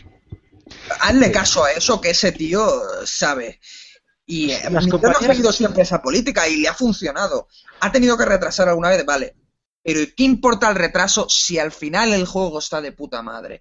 Lo que no puede ser es que te salga un ñordo. Es que eso no, eso no puede ser, tío. Eso sí que hace mella en la marca, no un retraso. Un Ojo, retraso o otro retraso están mal, vale, pero no están al mismo nivel que un juego incompleto, que un juego parcheado, que un juego malo. Que conste que el juego no es malo, ni, ni es ni tiene No, si yo creo de que tiene, jugabilidad ni esa gente nada. tiene talento, esa gente tiene talento para hacer buenos O juegos. sea, saben hacer juegos divertidos, saben hacer juegos de carreras. Sí, el juego tiene pinta de que lo Sí, importante en la jugabilidad es, es muy sólido. Sí, sí. Totalmente de acuerdo, ¿no? Y, y hablaré de él cuando toque, que no será hoy, pero hablaré de él cuando le dé más caña y sobre todo cuando le dé más caña al online, hablaremos de él, pero, pero es que ya por lo que he podido jugar es que es muy, muy divertido, es muy divertido. Por mucho que las revistas se empeñen en cascarle malas notas o en decir cosas malas de él, es muy divertido y es algo que Evolution hace muy bien, juegos de coches. Y el, y el pobre programador o diseñador que lo que hace es pues hacer la jugabilidad o ajustarlo o lo que sea, el pobre hombre no tiene culpa de nada y se está comiendo los mismos marrones que el que ha tenido la culpa de la mala planificación. Es que el problema es que no sabemos de quién es la culpa. Que se puede echar No. fácilmente la culpa a Sony a, a nivel empresarial y decir, no, es que ha sido culpa tuya porque no les han dado dinero o por lo que sea. Pero es que no sabemos, igual ha sido culpa de la propia Evolution que lo ha planificado todo como el culo, que tenían confianza en unos servidores eh, que no, no saben manejar o lo que sea. Eso también puede ser. Y yo es lo que me temo, que esta gente ha planificado como el culo. Bueno, eh, chicos, ¿alguien más quiere añadir algo? Porque si no, mm, lo vamos a dejar Yo aquí. solo un detalle. Dispara. Lo de las notas que comentabas, eso también tenemos que traerlo un día, ¿eh? porque lo que le hicieron a este juego y a Alien Isolation, que hablaremos luego, es de traca. Pero es, es diferente, porque lo que le han hecho a este juego es casi merecido. Así no vuelve a No, pasar. No, porque. ¿sabes por qué? Porque la prensa no ha criticado esto. Para bajarle Claro. la nota, no ha criticado esto, porque no han podido jugar a esto. No, y, Han criticado un juego que no han podido probar, porque esto sí. es la esencia de Drive No, Club. Y, han y no han criticado- podido. Han criticado los gráficos, han criticado la jugabilidad, han criticado cosas que desde Sí. mi punto no, de y, vista... y- y- y cosas que leías, por ejemplo, en GameSpot, que un juego de carreras lineal en circuito se siente anticuado respecto a juegos de campo abierto como el Burnout o el, Pues- eh, o el Forza. Es que es una siempre, estupidez. El doble rasero, eso siempre lo vamos a tener. No, pero Eso es que un juego de coches- siempre. El espíritu de, de un juego de coches siempre es el circuito, siempre. Que luego salgan juegos de mundo abierto es otra cosa, pero criticarle eso como anticuado, pues Yo creo que a- otro día podíamos hacer un debate sobre la prensa escrita, bueno, escrita o online, da igual, sobre la prensa profesional en teoría, porque nos daría ahí para un debate muy interesante, ¿eh? Podríamos yo- hablar. yo lo resumiría en que para otros artes, otras culturas, bueno, otros tipos de expresión cultural, son periodistas que se especializan en un tema, en cinematografía, en el arte, yo qué sé. Y en el videojuego es gente que juega videojuegos, y ese es el problema, que no hay gente especializada y punto. Es que yo- el mejor periodista de un videojuego que yo crea, ¿vale? Debería ser un ingeniero, tío. Un tío, pero un ingeniero que haya jugado toda su vida a los videojuegos, porque es el que te va a saber decir, pues aquí está pasando esto, aquí estáis viendo lo otro, y aquí está pasando lo de más allá. Claro, pero En cambio, un periodista lo único que hace, mira, como el que hizo el Alien Isolation de Meditation, se puso a jugar con el mando, dio un par de vueltas, se lo pasó y, y, "Oye, me ha gustado. Pues, pues mal, Pero- mal pero porque claro. no estás ofreciendo, no estás ofreciendo datos de verdad del juego. De hecho, este chaval lo único que hizo fue cagarla con según qué comentarios. Entonces, mejor que un ingeniero no te lo va a hacer nadie. Pero, pero también eh, te digo que vale un ingeniero que tenga sepa hablar del tema, pero un periodista de verdad, no como muchos que hay en Medistation, que que te diga. Que, que- que- que- que- es que aquí si te das cuenta en muchas páginas que son fanboys, no son periodistas. Me da igual, un, un- periodista que es un fan de Nintendo eh, le pone unas notas y tiene un doble rasero con un juego de Nintendo que a lo mejor no lo tiene con, que lo tiene también con, pero de forma negativa con un juego de Microsoft. Mira, yo lo, No lo lo que hace te forma- digo, Lo que te digo es que a los programadores, a los ingenieros, a toda esta gente que trabaja en los videojuegos de nivel profesional, ya sean artistas, todo lo que sea, yo sé de buena mano que lo que le fastidia es que un puto tío que vete a saber qué mierda estudios tienes, ni, ni, ni si tiene la ESO y está trabajando en un en una en la prensa del videojuego, en cualquier página, le fastidia que un tío así te ponga caldo, porque es un tonto inferior, te está puteando claro. tu producto que a lo mejor te has esforzado un montón, tanto tú como la gente que trabaja en ello, y viene a echarlo por tierra. ¿Por qué? Pues porque lleva unas gafas de pasta, o vete a saber por qué. Pero él se cree, pues, que tiene, yo qué sé, tío, que tiene una, un- una vista mejor que, que cualquier otro. No, tú eres un tonto y me estás jodiendo el juego, estás dando unos comentarios que no tienes ni puñetera idea y yo acabo hasta, hasta el gorro de ti. Es que es, que es yo- verdad. Es que, ¿Tú te crees que es normal? ¿En qué, ¿En qué industria ocurriría que un tío como el de Polygon, que para criticar a The Last of Us y ponerle un 7 dice, no, es que es un juego muy maduro, muy oscuro, pero ¿en qué cabeza de subnormal, en qué industria puede, puede ocurrir eso, salvo en esta? Es que es de gilipollas. El, el cine también tela, ¿eh? Porque en el cine ve eh, el mundo del cine, eso No, da para hablar otro Es que en el tema del cine también depende de los géneros. Hay géneros que están siempre y, y siempre estarán infravalorados. Siempre. Bueno, chicos, creo que nos estamos desviando mucho del tema original. Eh, Zeki, si te parece, programamos un debate para el próximo programa sobre la prensa, que creo que Perfecto. podemos sacar de ahí mucha chicha. Y seguimos hablando de esto, pero ya lo haremos en el próximo programa, que si no, nos descuadramos un poco en este. Vamos a pasar ya a la siguiente noticia. Y Mac, te cedo la palabra. ¿De qué nos vas a hablar? Pues EA ofrece gratis Plants vs Zombies Garden Warfare para los suscriptores del EA Access. ¿Vale? Para quien no lo sepa, el EA Access es un servicio de suscripción que cuesta 4 euros al mes o 25 para todo el año, que te da acceso a juegos completos y hasta ahora eran FIFA 14, Battlefield 4, Need for Speed Rivals, Peggle 2 y Madden NFL 15, supongo. Y, Sí, y eso es un servicio pa- y de momento solo está disponible en Xbox One porque Sony consideró que no era un servicio interesante para su plataforma y en PC no han sacado. Bueno, Y yo la verdad, para si a alguien le interesa alguno de estos juegos, yo el Plants vs Zombies lo recomiendo muchísimo. Es un juego Un juego muy divertido. muy divertido, es decir, no es un juego súper complejo, no, es un juego rápido, directo, divertido, simple, o sea, yo lo recomiendo muchísimo y si a alguien estaba, le interesaba un poco el juego y estaba a punto de suscribirse, que lo haga, o sea, a pocas horas que juegue, o sea, es que se va a pasar, se va a Sí, pasar le le compensa. Sí. Este servicio, este servicio de Electronic Arts, yo lo veo muy útil sobre todo para la gente que le gusta mucho jugar online, pero, pero que solo juega online, ¿no? Porque con esto, pues puedes tener siempre el último FIFA, el último Battlefield, eso, el- el- los últimos títulos. Y a- o sea, imagínate, ahora estamos con el FIFA 15, pero el año que viene sale el FIFA 16. Tú estás pagando el servicio y pasas de tener uno a tener otro. Realmente no los tienes, ¿no? Es como un alquiler. Pero espera, Pero espera, siempre tienes, siempre estás con el último. pero espera, espera. O sea, me está diciendo que si yo pago el EA Access, Sí. a mí cuando salga el FIFA 15 me lo regalan. No te lo regalan. Es, digamos que tú puedes jugar con él mientras pagues el servicio. Ah, es un bueno. poco como, como Netflix en el cine, ¿no? O sea, tú pagas una cuota y mientras la pagues, pues puedes ver lo que quieras. Esto es igual, tú pagas una cuota y mientras la pagas, tú puedes jugar a cualquiera de estos Es como el. Plus, ¿no? Es como si yo pago la cuota esta cuando salga Battlefield, eh, ¿cómo era? No sé qué, Line. Hardline. Hardline. Sí, es- Yo voy a poder jugarlo porque estoy pagando, ¿no? Efectivamente, es un poco como el Tras- Plus, pero de Electronic Arts. Lo Pero único que tendrás que esperar a que lo pongan dentro del servicio. Claro, Vale, o sea, vale, vale. Tres meses, eh, bueno, medio año. Y, a- aparte de esto, aparte de esto, por ejemplo, eh, eh, llega un momento que supongo que te regalan juegos, ¿no? O sea, no, no. No. solo se basa en, en el alquiler este de juegos, ¿no? Supongo No, que con, te, te van dando cosas más, ¿no? No sé, digo yo. Descuentos, eh, acceso, por ejemplo, tres horas antes de que saliese FIFA 15, te daban acceso jugar, eh, no sé si eran tres horas o así, Sí, eh, al. FIFA 15 con Y- todos los modos y, no me pueden regalar, por ejemplo, por poner un ejemplo, yo qué sé, el, el Dragon Age Origins. No, Como has pagado, pues Ahora Si ellos no lo incluyen, no, depende de ellos, depende de EA. EA tiene una serie de títulos para este servicio y son los que ellos deciden. Además, solo está en Xbox One por ahora. Yo antes de nada, yo me quito el sombrero con, con EA, con este servicio. Para mí ahora mismo EA Access se- le pasa la mano por la cara al Gol y al Plus juntos. La calidad de los títulos es para mí superior de una forma increíble. Y fui de los primeros que lo criticó, ¿eh? porque no le veía futuro, creía que iba a fraccionar el mercado.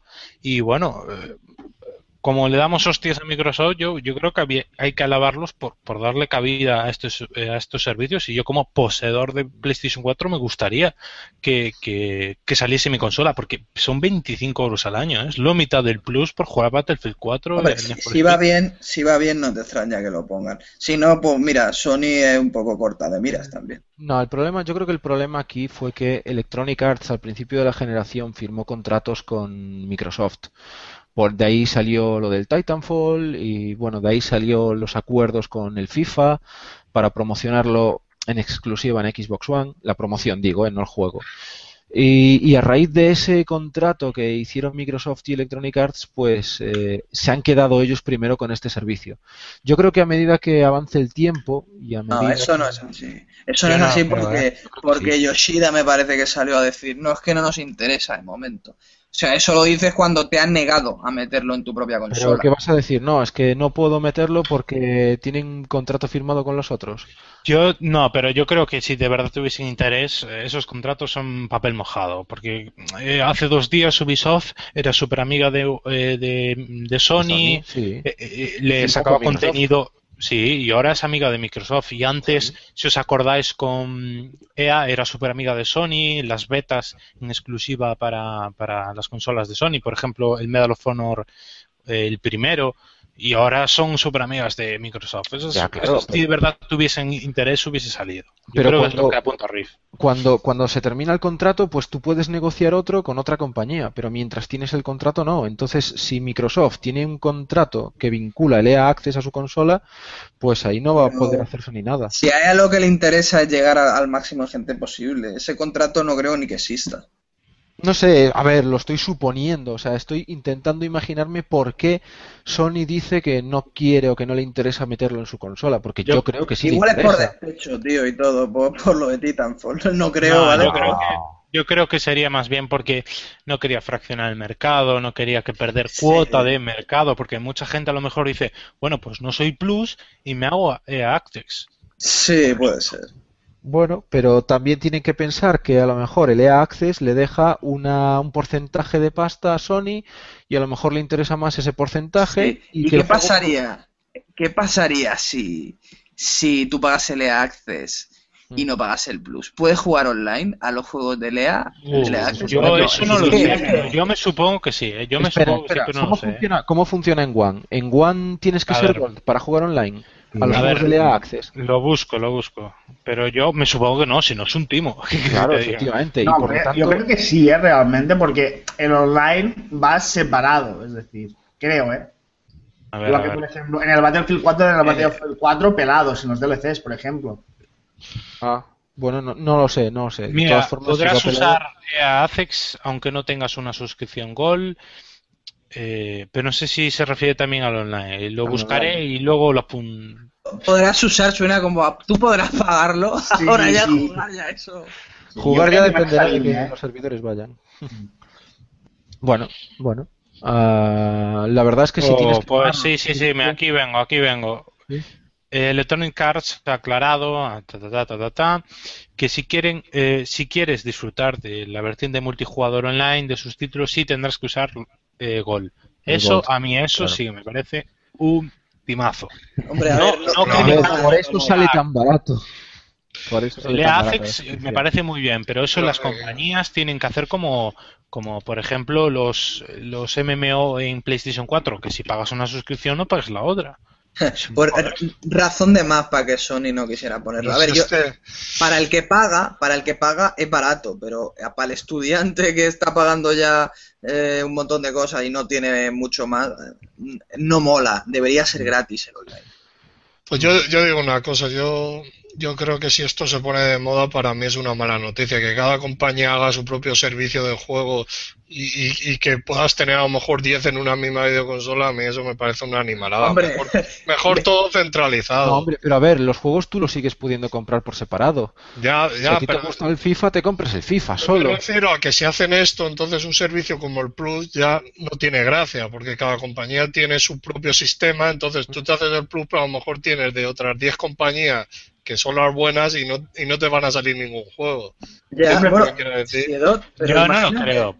Imaginaros que, que, tú pagas 150 o 200 euros al año y tienes prácticamente todos los juegos que te quieres comprar. Es que a mí me parece, me parece mucho dinero, sinceramente. Si acabas pagando más, eso es lo que son tres juegos físicos, al final.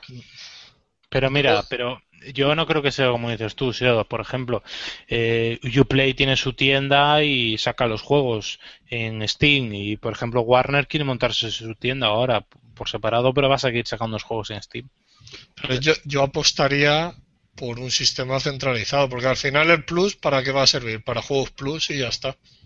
Va a servir para, para juegos indie y ya está, quiero decir. Yo creo que es el futuro, ¿eh? jugar por suscripciones, como un Canal Plus. Tú compras el pack acción.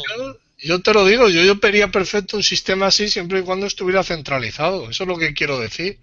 A ver, se supone que Sony lo que quiere hacer con el PlayStation Now es justo eso, que tú pagues por un servicio. Bueno, en, realmente en el PlayStation Now también puedes pagar por juego, si solo quieres jugar a uno. Pero molaría una tarifa plana rollo Netflix. En la que claro, pero, pero no que cada productora se haga su propio rollo. Entonces, eso es lo que quiero decir, que no tener no sé cuántas opciones para suscripciones en vez de tener una centralizada. Cada uno quiere... la competencia que pasa. No, sí, ya, sí. Siempre necesitas competencia, o sea, como tengas una sola se va a subir a la parra.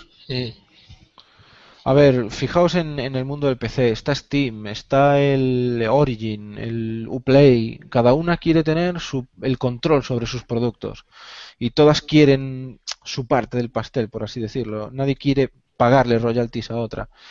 Y ahí salimos solo ganando los usuarios. Claro. Sí, pero ellas, ellas quieren sacarnos la pasta directamente, sin intermediarios de por medio.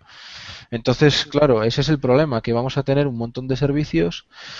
Ya tenemos un montón de servicios. En PC, tú si quieres un juego de A, tienes que registrarlo en Origin. En Steam no están. Por eso, y al final también es un engorro para. Es un engorro para, el jugador. No, no, lo, yo creo que lo estés llevando a un extremo que no es el correcto. Por ejemplo, eh, en PC ya le gustaría a las consolas tener la competitividad de precios que tiene el PC. En PC puedes comprar, eh, vosotros habléis de Origins, puedes comprar el juego por Origins, puedes comprar el juego por Amazon, puedes comprar el juego por claves. Y, a mí yo prefiero eso mil veces y tener que registrarme en tres cuentas si me ahorro 20 euros en un juego. En vez de dárselo todo a Sony y pagar a lo mejor el doble. No sé si me, he explicado bien. Sí, perfectamente, pero mm, también pierdes la sencillez de tener una sola máquina, un solo registro y, poder jugar a todo fácilmente. Un solo registro que, que si quieres, vaya, tampoco es que sea obligatorio. Tú puedes poner la consola y jugar offline sin registrarte ni nada. Pero bueno. Bueno, el caso es que Plants vs. Zombies ¿eh? estará disponible para los suscriptores, con lo cual uno más que se suma ahí a esa colección interesante de Electronic Arts. O sea, si veis apropiado suscribiros, la verdad es que el servicio pinta bien. En eso creo que estamos de acuerdo todos. Sí, está muy bien. ¿eh? Bastante bien, sí, sí. Bueno, chicos, pues dejamos aquí entonces, si os parece bien, Plants vs. Zombies y el servicio de EA Access. Y nos vamos ya con las noticias express. Zeki, ¿te encargas tú? Sí, perfecto. Pues empezamos con Disney y es que retira Star Wars Tiny Death Star sin avisar a sus desarrolladores. Una jugada un poco sucia, ¿no? Sí. Una jugada sucia, sí. Pero bueno, a ver, eh, claro, también depende del contrato, ¿no? A lo mejor ellos habían quedado con ello y simplemente mientras estaba los desarrolladores ganaban dinero, claro. Pero si en el contrato habían especificado que ellos lo podían quitar eh, cuando le diera la gana, pues bueno, es malo, pero pues te tienes que fastidiar, es lo que hay. Terra Battle, el último juego de Miss Walker, el estudio de Sakaguchi, ya se puede descargar para iOS y Android. Y quiero comentar que yo ya lo he descargado, lo he jugado un Yo- poquito, es un juego gratuito, está bastante bien, está entretenido y tal. Es batallas, bueno, digamos que sobre una especie de tablero por turnos. Y bueno, está bien, está bien, pasable. Lo que pasa es que no es lo que uno se espera de un estudio como Miss Walker, desde luego. Es como tener a Einstein y dedicarle Pues- a hacer crucigramas. tío. Sí, algo No, así. no te flipes, tío. ¿Por qué? Perdona, ¿por qué? pero Sakaguchi es lo más grande que ha parido del Sí, mundo. el Lost Odyssey es una mierda de juego, tío. Pero eso no tiene culpa solo Sakaguchi, es que ya no estaba en Square, estaba en una No. compañía muy pequeña. Que es Voy a Miss decir Walker. una, ¿qué voy a decir una cosa, ¿eh? Venga, a ver, alguno- saca el paraguas por si acaso, venga. Porque sabéis que ha salido el Final Fantasy XIII en Steam, ¿no? Y yo sinceramente, después de jugar a los dos, o sea, que, que alguien me diga que el Lost Odyssey es mucho mejor que el Final Fantasy XIII, pues, ¿qué quieres que te diga? Me río en su cara. Mira, yo no he jugado a los Odyssey, pero si es tan aburrido como el Final Fantasy XIII, Pues- pues joder, sí que es malo el juego. ¿eh? Es Para- aburridete, ¿eh? Para mí, ya no es que sea aburrido, es que es súper pretencioso, con unas historias ridículas Pues joder, y, pues, y pues, lineal. Y lineal a tope. la- la- las historias de Final Fantasy XIII también, macho. pff, No, es que aquí te venden unos relatos, unas historias. No sé si alguien lo ha jugado aquí. ¿El a 13? Odyssey, a Lost Odyssey. No, No, yo, no, yo yo el Odyssey no lo jugué, no lo jugué. Uf. yo lo tengo, lo jugué y lo, lo- al final lo acabé abandonando. ¿eh? Le eché un montón de horas, pero no pude. ¿A ti también te pareció un coñazo el, el Final Fantasy, has dicho? Es que, no, el Lost Odyssey. A mí me parece un coñazo porque la historia no te llega a enganchar. La venden un poco como una historia de, de llorar y de Pero drama. a- a que- eso es lo que quiero decir, que es muy pretencioso el juego. O sea, Bueno, pues Sí, sí, mm, totalmente. pasaros, pasaros al Terra Battle que la historia es nula y solo hay las batallas. Nos ahorramos la parte esa. Eh, sigue este aquí. Sí. Cristian Galvez interpreta a Napoleón Bonaparte en Assassin's Creed Unity. Y yo digo, a todos los, cri- eh, los que criticaron al Rubius y todo esto, ¿dónde están ahora? ¿Qué pasa? ¿Que porque no es exclusivo ya esto no se critica? Este tampoco es eh, profesional. ¿Quién es? ¿Quién es ese? El de pasapalabra. ¿Cómo? Y- ¿El de pasapalabra? sí. Y escuchas el Ah, doblaje vale, del vídeo que han hecho y es bochornoso. ¿eh? Se nota ¿eh? la diferencia entre los que son los profesionales y él. Hombre, pero- me ha pasado. Mirad Mucho- el ejemplo de, de Escuela de Rock con el del Canto del Loco, el destrozo que hicieron a esa peli. A ver, Madre mucho, mucho se queja la gente en el foro de que si los doblajes que son malos, que si los doblado- que si prefieren jugarlo en versión original. Los dobladores, los profesionales, son muy buenos. Y se ve clarísimamente cuando cogen a un tío que no es profesional del doblaje y lo ponen a doblar. Y ahí es cuando se ve que realmente los profesionales son profesionales y que saben lo que hacen. No, el, problema es el intrusismo, no es otro. Sí. Pero bueno, es lo de siempre, es que como es un personaje popular, pues venga, nos da publicidad. Y Christian. Galvez, por ejemplo, quiero recordar que puso la voz de, en Little Big, Pla- Little Big Planet 1, era el narrador. Mm. Lo que pasa que para ese tipo de juego, pues tiene un- una voz muy melódica que, que es- le viene bien al juego, pero tú ves este juego como la voz, eh, te esperas a un Napoleón con una voz bozarrón y te sale, hola, soy Napoleón y en mi tiempo libre soy un pitufo. Y claro, y te quedas tú, vete a la mierda. Y mira que tenemos buenos dobladores. Y sí, es que es- escuchas las demás voces en el vídeo y dices, joder, y de repente te sale este y dices tú, hostia, macho, un personaje como Napoleón me pones esa voz. Nada. Bueno, yo creo que ya, ya nos reiremos de cuando tengamos el juego. Y Yo, mira, yo no suelo poner los juegos en versión original, pero este seguramente lo pongo subtitulado. eh. Este te dan ganas. sí que Me va a costar mucho, ¿eh? Este me recuerdo, ¿os acordáis de mm, Da Vinci en el 2? Que también Sí, era, sí, sí. era Ah. bochornoso ese también, ¿eh? Igual, mira, es que en España, en España tenemos muy buenos dobladores. A nosotros no nos hace falta esto de, de meter a Gerna. Bueno, a ver, este chaval no es Gerna porque hace muy bien su trabajo, el suyo. Pero eh, yo cuando estuve en Italia, igual, igual es porque yo no estoy acostumbrado, ¿vale? Pero a mí el doblaje de allí no me gustó nada, tío. Allí aún se entendería, pero aquí que tenemos dobladores de puta madre, eh, es difícil de entender. Hombre, También tienes que tener en cuenta una cosa, tú no eres italiano, tío. A ver, si por eso digo que igual es culpa mía que no estoy acostumbrado, pero es que realmente las voces que escuché me, me costaba entender al italiano que escuchara eso. Entonces, no sé, igual, igual, lo, lo que digo es que aquí tenemos muy buenos dobladores, por lo No, menos sí, eso. en España se dobla muy bien, hombre. Bueno, es, es el intrusismo. ya, ya, pero es publicidad, ya es lo que decía yo antes, hombre. Esto es, es una jugada publicitaria, nada más. Es para que se hable de él. Bueno, Zeki, sigue. seguimos a las noticias Sí. estrés. Y vamos con Chivalry Medieval Warfare, eh, que sale para consolas eh, el 3 de diciembre. Para, perdón, Xbox 360 y PlayStation 3. Es este Oh. juego tipo Sí. Call of Duty, pero medieval. Yo, yo lo jugué un poquito, estaba curioso. Creo que Se no, tenemos, no te- no tenemos mucho más que decir No, de no. él, ¿verdad? a nadie nos interesa las luchas medievales. ¿Qué le vamos a hacer? Lo siento. A mí me gustaba, yo me lo iba a comprar hace tiempo, pero mira, al final por una cosa o por otra acabas comprándote otro. Ahí está. Es un juego que está bien para echarle 20 minutos. A mí ya jugué de este fin de semana que pusieron gratis y pff, me acabo cansando. eh. No Ya. sé. Bueno, Bueno, venga, sigue. se confirma el retraso de Project Cars eh, que saldrá el 20 de marzo. Se junta todas las versiones, que además se junta a la de Wii U, que fue previamente también retrasada. Quien mucho abarca, Poco aprieta. Sí, sí, no, parece que los juegos de conducción últimamente no paran de tener problemas, ¿eh? Es que, se- es que no se venden bien, salvo Forza y Gran Turismo. Y el Forza la, la saga principal, no el Horizon. Claro, y si encima lo quieres sacar para hasta la tostadora, tío, pues es que no. Sí. Hasta para Game Boy. Bueno, sigue Zeki. CyberConnect prepara un anuncio sorprendente para este año. Son los desarrolladores de la mayoría de los juegos de Naruto. Otro Naruto, ¿no? Claro. Es que Pues acaba, sí, acaba el manga. El mes que viene acaba el manga. No sé si lo sabíais. Sí, algo había escuchado. Después de 15 años acaba. Joder. Entonces, habrá que seguir explotando la gallina de los huevos. Me quedé en el tomo 64, ya no sé más. No, para lo que te queda ya, acábala. que se dice, no, no, la acabaré, al final me los compraré todos los que me quedan del tirón y la acabaré, pero bueno, la verdad es que es una, está un poco sobreexplotada la saga. Sí. Y respecto a CyberConnect, hombre, puede hacer un Naruto, puede hacer otra cosa. La verdad es que CyberConnect, los juegos de Naruto los hacen muy bien, sobre todo gráficamente, son muy bonitos, son más bonitos que el anime, que tiene narices la cosa.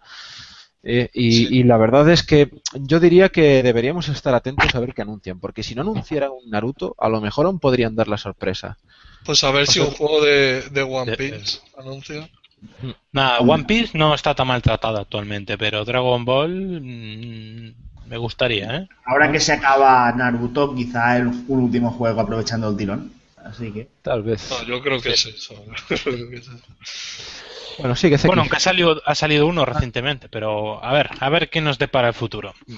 Este mes saldrá un alfa de Wolf, este juego mm, eh, que saldrá a principios del año que viene, pero saldrá primero esta alfa en, en One, el día 30, y un día después para las demás versiones, PlayStation 4 y PC. Y durará, y durará hasta el día 2 de noviembre, es decir, pues tres días para One, dos para las demás. Bueno, como sabréis todos, pues Evolve eh, tiene un acuerdo de exclusividad con Xbox One, con Microsoft. Sí. Yo desde aquí le pido a los señores de tanto que por favor me den un código para la alfa, por favor, por favor. Oh, eh, perdón, he dicho una exclusividad, quería decir promoción, tienen un acuerdo Sí, de promoción. Sí, sí. O sea, yo, por favor, no pido nada, ¿eh? quiero que es solo jugar un día, dos, contento. Con las ganas Tienes que tienes suscribirte. mm, Sí, sí, ya lo he hecho, por eso lo digo. Espero a, ver, que. a ver si hay suerte. Luego nos hablas. Si, si pruebas la, el alfa, nos hablas. Espero, espero. Capcom no lanzará secuelas eh, si la primera parte no llega a los 2 millones de juegos vendidos. Adema- además, U- Ono comenta que nos vayamos olvidando de nuevas entregas de Darkstalker debido a las bajas ventas de Resurrection. Sí. De esa y de esa Capcom, y de más. Capcom es. eh, O sea, yo te digo una cosa. Yo no lo hubiera puesto esta en Express. Yo creo que lo hubiera puesto en. a desarrollarla porque esta, esta noticia tiene miga, ¿eh? Esto tiene tela, sí. O sea, estamos Tiene- hablando tiene de que sagas, sagas como Death Rising no tendrán continuación, porque recordemos que Dead Rising 3 creo que no llegó a los 2 millones. Ah, pero eso yo creo que sería un caso especial, porque al ser exclusivo y tal. Ah. Pero, mm, no sé, yo creo que va más por Dragon Dogma y todo eso. Dragon Dogma no tendrá continuación. El Tekken... No, Tekken no, perdón. Street Fighter... Eh, Street Fighter vs Tekken creo que era. Ese tampoco llegó a los 2 millones. Es que, es que esto lo hemos hablado muchas veces. Con estas políticas se cargan los juegos de clase media. O sea, todos tienen que ser AAA y juegos de, muchísima promoción, muchísimo espectáculo. Y, claro, así se cargan los juegos de calidad media. Y no tenemos pasta para comprarnos 40 juegos al año, que a veces parece que se olvidan de eso. No sé, a mí me parece una noticia malísima porque Capcom ha sacado joyas de juegos que se han vendido muy poco. Así es que se van a coartar incluso sacar un juego que pueda vender poco. En cambio, el enésimo Resident Evil, prostituido de la saga, pues ese sí, ese saldrá seguro porque no deja de vender bien. Una lástima. Mira, ha pasado una generación de PlayStation 2 a PlayStation 4 y pasamos de Mikami, Kami, Yasuda 51, el de Mega Man a la Capcom que, que hay ahora, macho. Sí, sí. No, pero a ver, no es ni una sombra de una sombra de lo que fue. ¿eh? Afortunadamente Mikami y Camilla siguen haciendo juegos, más o menos, y siguen ahí, ¿no? Entonces, bueno, dentro de lo malo podemos seguir disfrutando de ciertas cosas. Lo que pasa es que Capcom ha venido a menos de una forma brutal, pero brutal. Ahora mismo Capcom no sería, no tiene la calidad en su, yo creo, en su personal para hacer un, no sé, un Beautiful Joe o un Okami, por ejemplo. Yo quiero un God Hand 2, ese sí. Pero claro, es que ese juego no vendería ni medio millón de copias. Eso que lo haga Platinum. Bueno, sí, es que lo hicieron Clover, que es lo que es ahora Platinum. Bueno, sigue este aquí. Bueno, seguimos con los juegos de coches y es que The Crew se retrasa hasta diciembre. Quieren sacar una segunda beta cerrada para pulir posibles errores. Aquí sí que fueron honestos Ubisoft, por lo menos. Pues mira, esto, lo que comentabais del Drive Club, podrían haber hecho esto.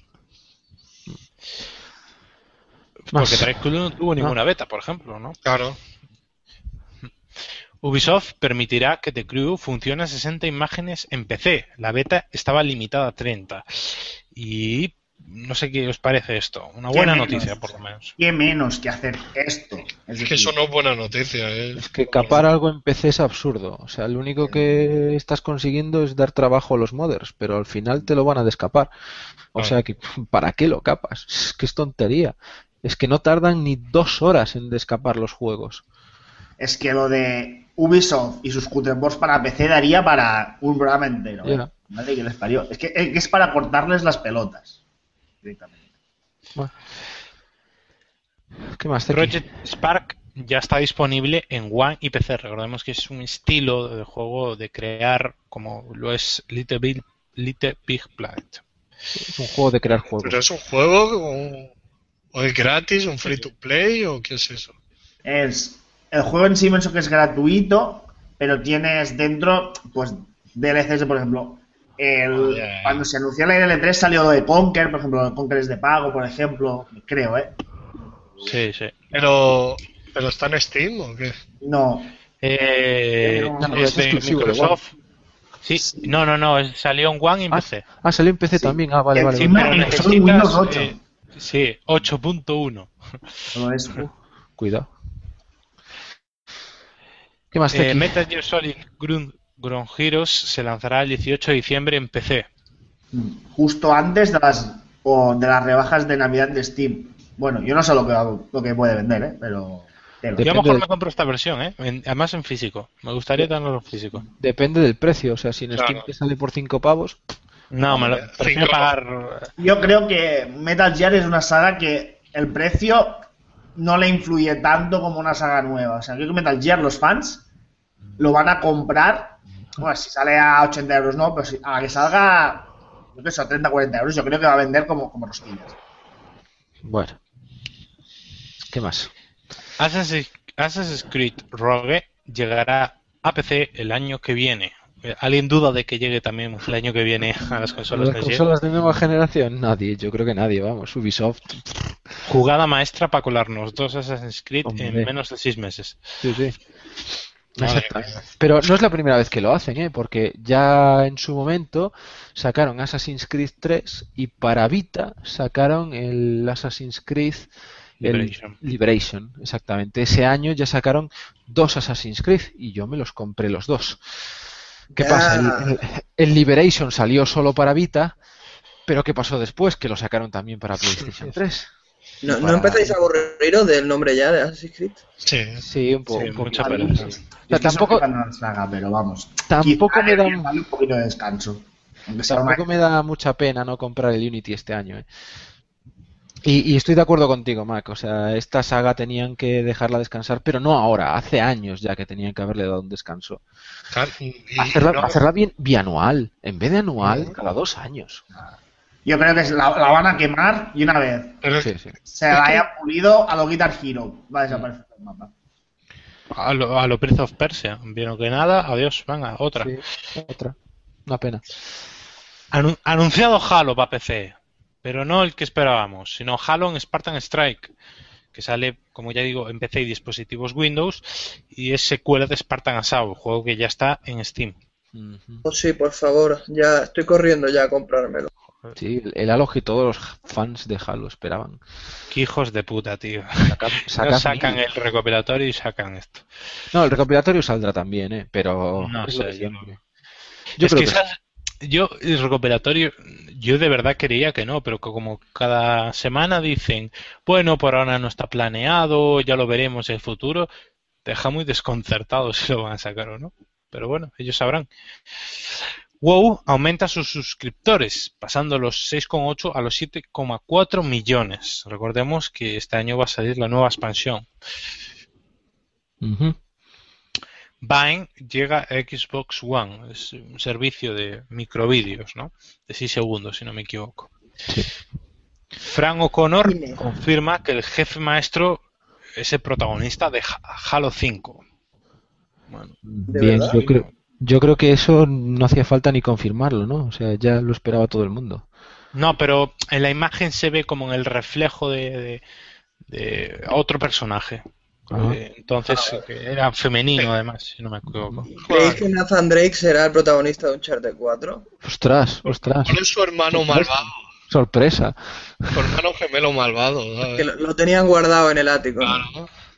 Oye, es que Rich no era el jefe maestro, ¿eh? Bueno, pero porque... Pero por... Y, el, y Metal Gear Solid 2, eh, Snake salía, vamos, dos horas. Sí, pero sale es la mejor parte del juego. Cierto. ¿Qué más tenemos por ahí, Zeki? Eh, Sunset Overdrive ya se puede predescargar. Podemos disfrutar de este título a partir del 31 de octubre. Bueno, pues yo pienso que las predescargas están muy bien porque para los que no tienen un ancho de banda considerable, ¿eh? a raíz de lo Bueno, que decíamos antes, eh, pueden descargárselo unos días antes con calma, lo dejas descargando mientras duermes, mientras te vas al trabajo, a los estudios, lo que sea, y el día que sale, solo hay que activarlo y ya está. Es lo que tenían que hacer con todas las descargas digitales.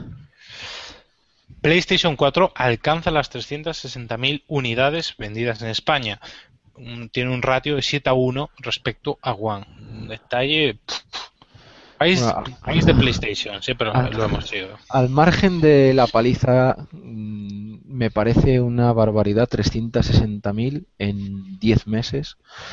Porque, bueno, yo no sé si pocos lo recordarán, pero la PlayStation 1, la 1, para llegar a un millón en España le llegó, vamos, le llevó casi toda su vida. O sea, yo me acuerdo cuando, creo que después de tres años de que había salido, llegaron al millón y ¡buah! Era la noticia bomba, una consola vende un millón en España. Y fijaos, 360.000 no va ni un año a un precio de 400 euros. O sea, esta consola cuando baje de precio va a ser un boom que si no llega a vender lo de Play 2 le van a dar cerca. No, no, no creo que llegue, pero No sé yo, eh, no los sé 100 yo. millones los pasará, creo yo. Bueno, también depende de los años que esté. El rollo, el rollo es ver cuándo llega al millón, porque eso, eso te va a decir hasta dónde puede llegar. Yo Y- creo que para que se vuelva un fenómeno como PlayStation 2, yo creo que varias veces lo hablamos. Cuando hay un éxito de esa forma, tiene que haber algo. Por ejemplo, si os acordáis con PlayStation 2, yo me acuerdo que mi primo se lo compró porque tenía un lector de DVD. La gente cuando se compró la Wii, muchas ventas, no nos engañemos, fue porque era innovador, era muy buen precio y podías hacer gilipollas enfrente a pantalla. Y la DS porque era táctil y tenía dos pantallas.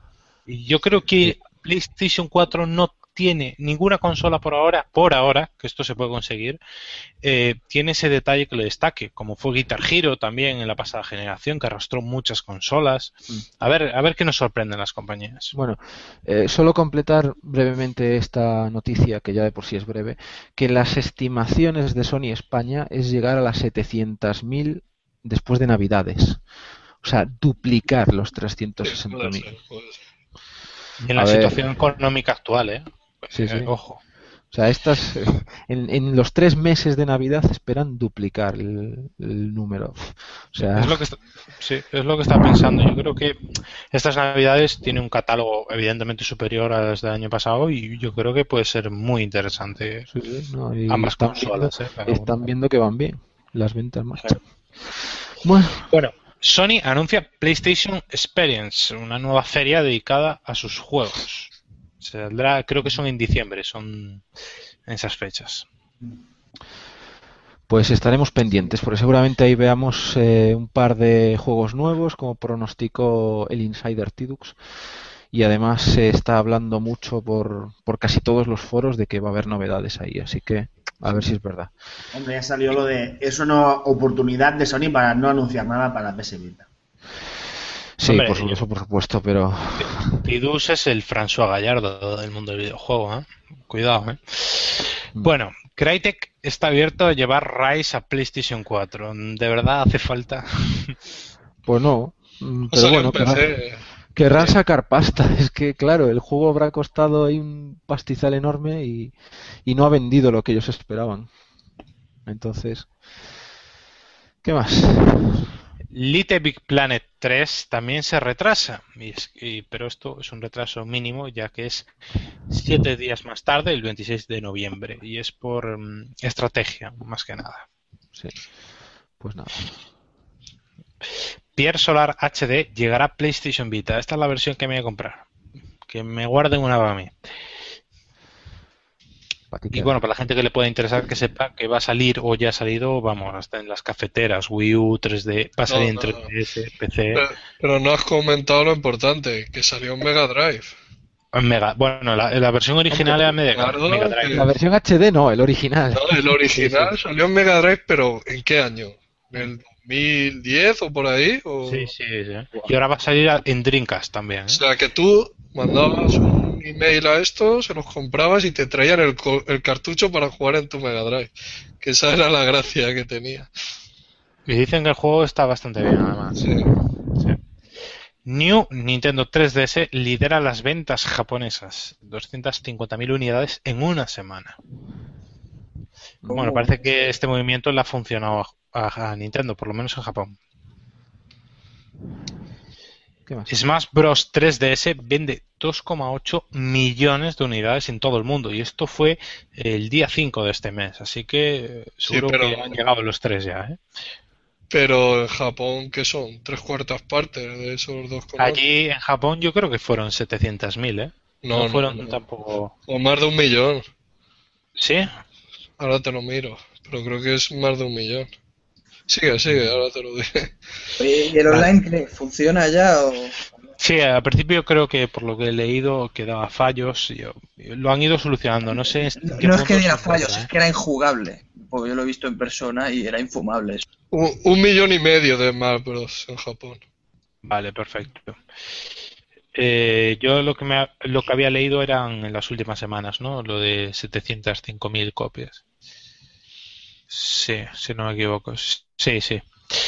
Eh, bueno, seguimos. Shovel Knight saldrá para 3DS y Wii U en Europa este mes de, bueno, el mes que viene de noviembre.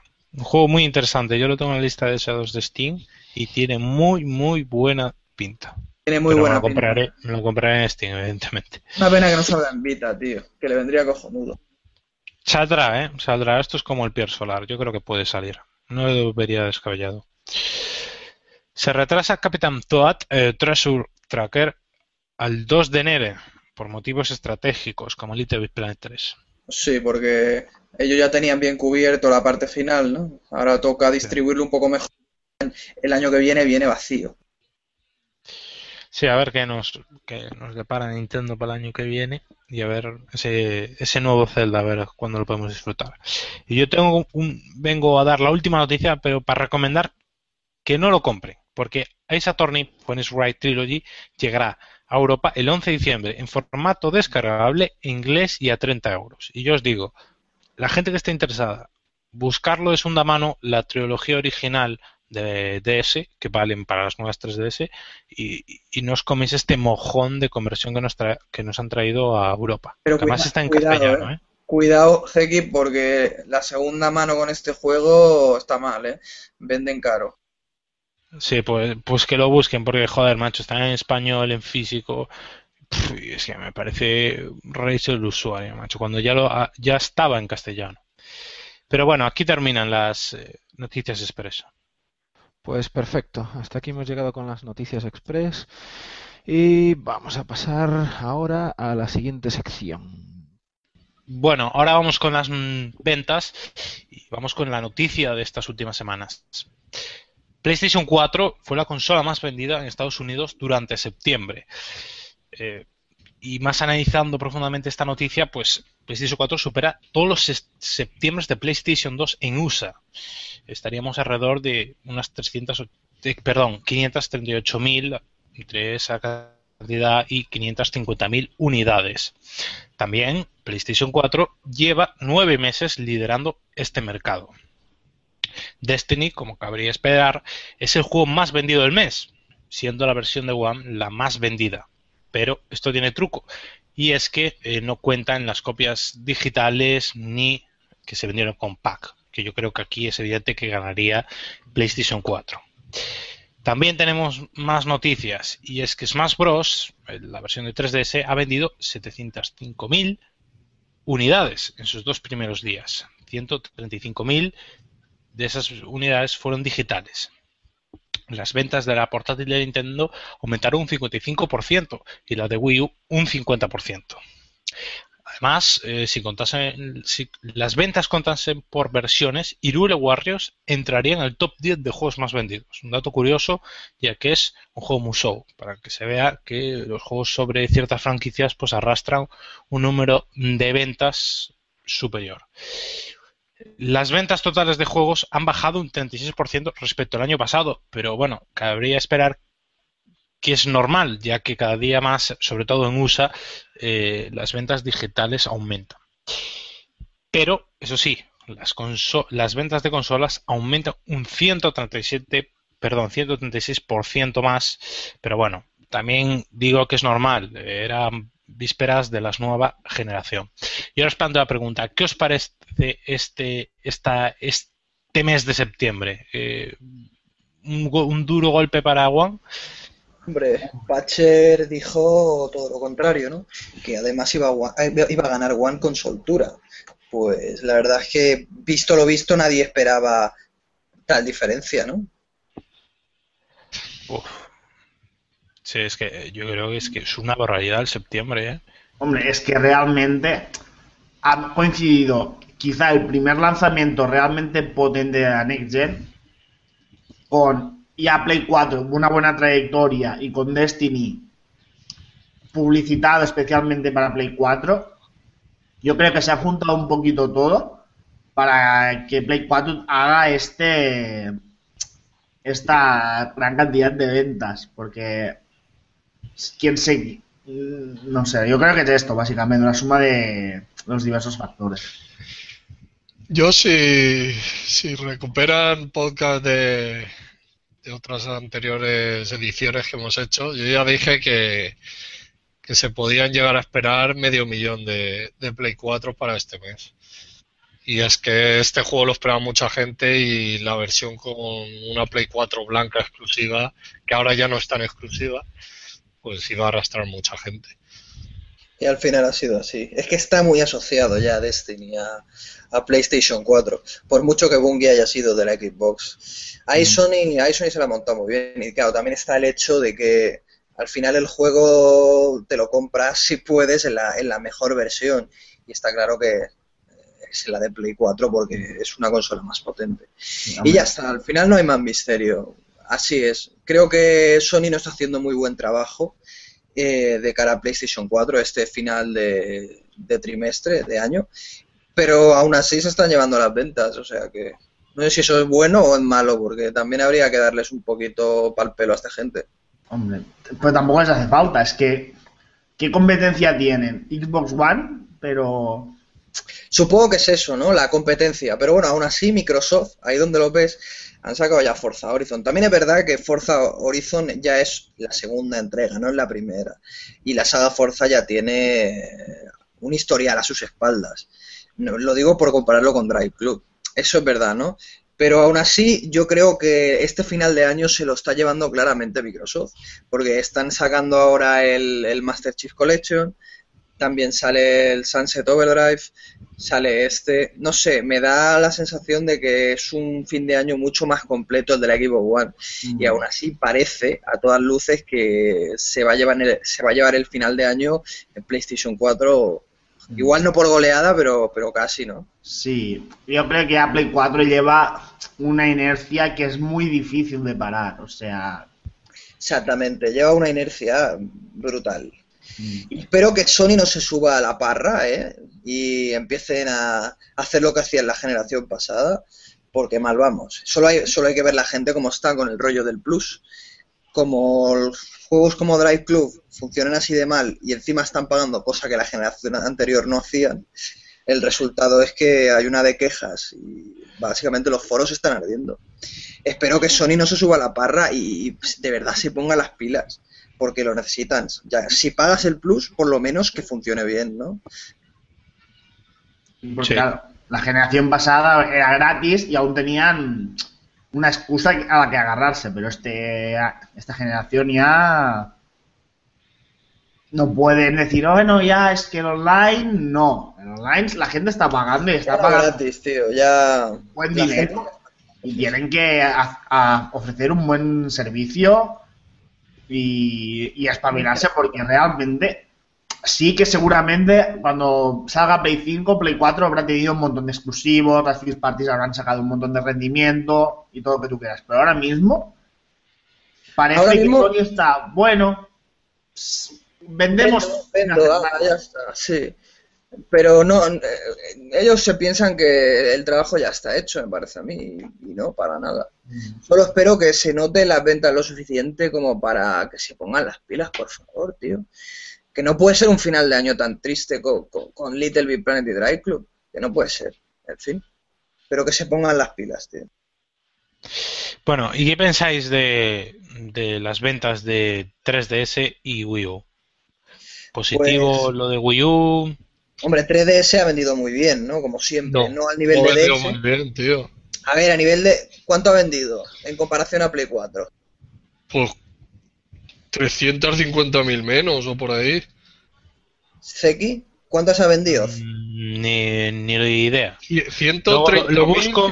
150.000 unidades y son pocas, tío. A nivel mundial, pero si hace cuatro días... Ah, bueno, claro. No, ya. yo Claro, digo vale, este mes. Vale, vale, vale, vale. Sí, sí.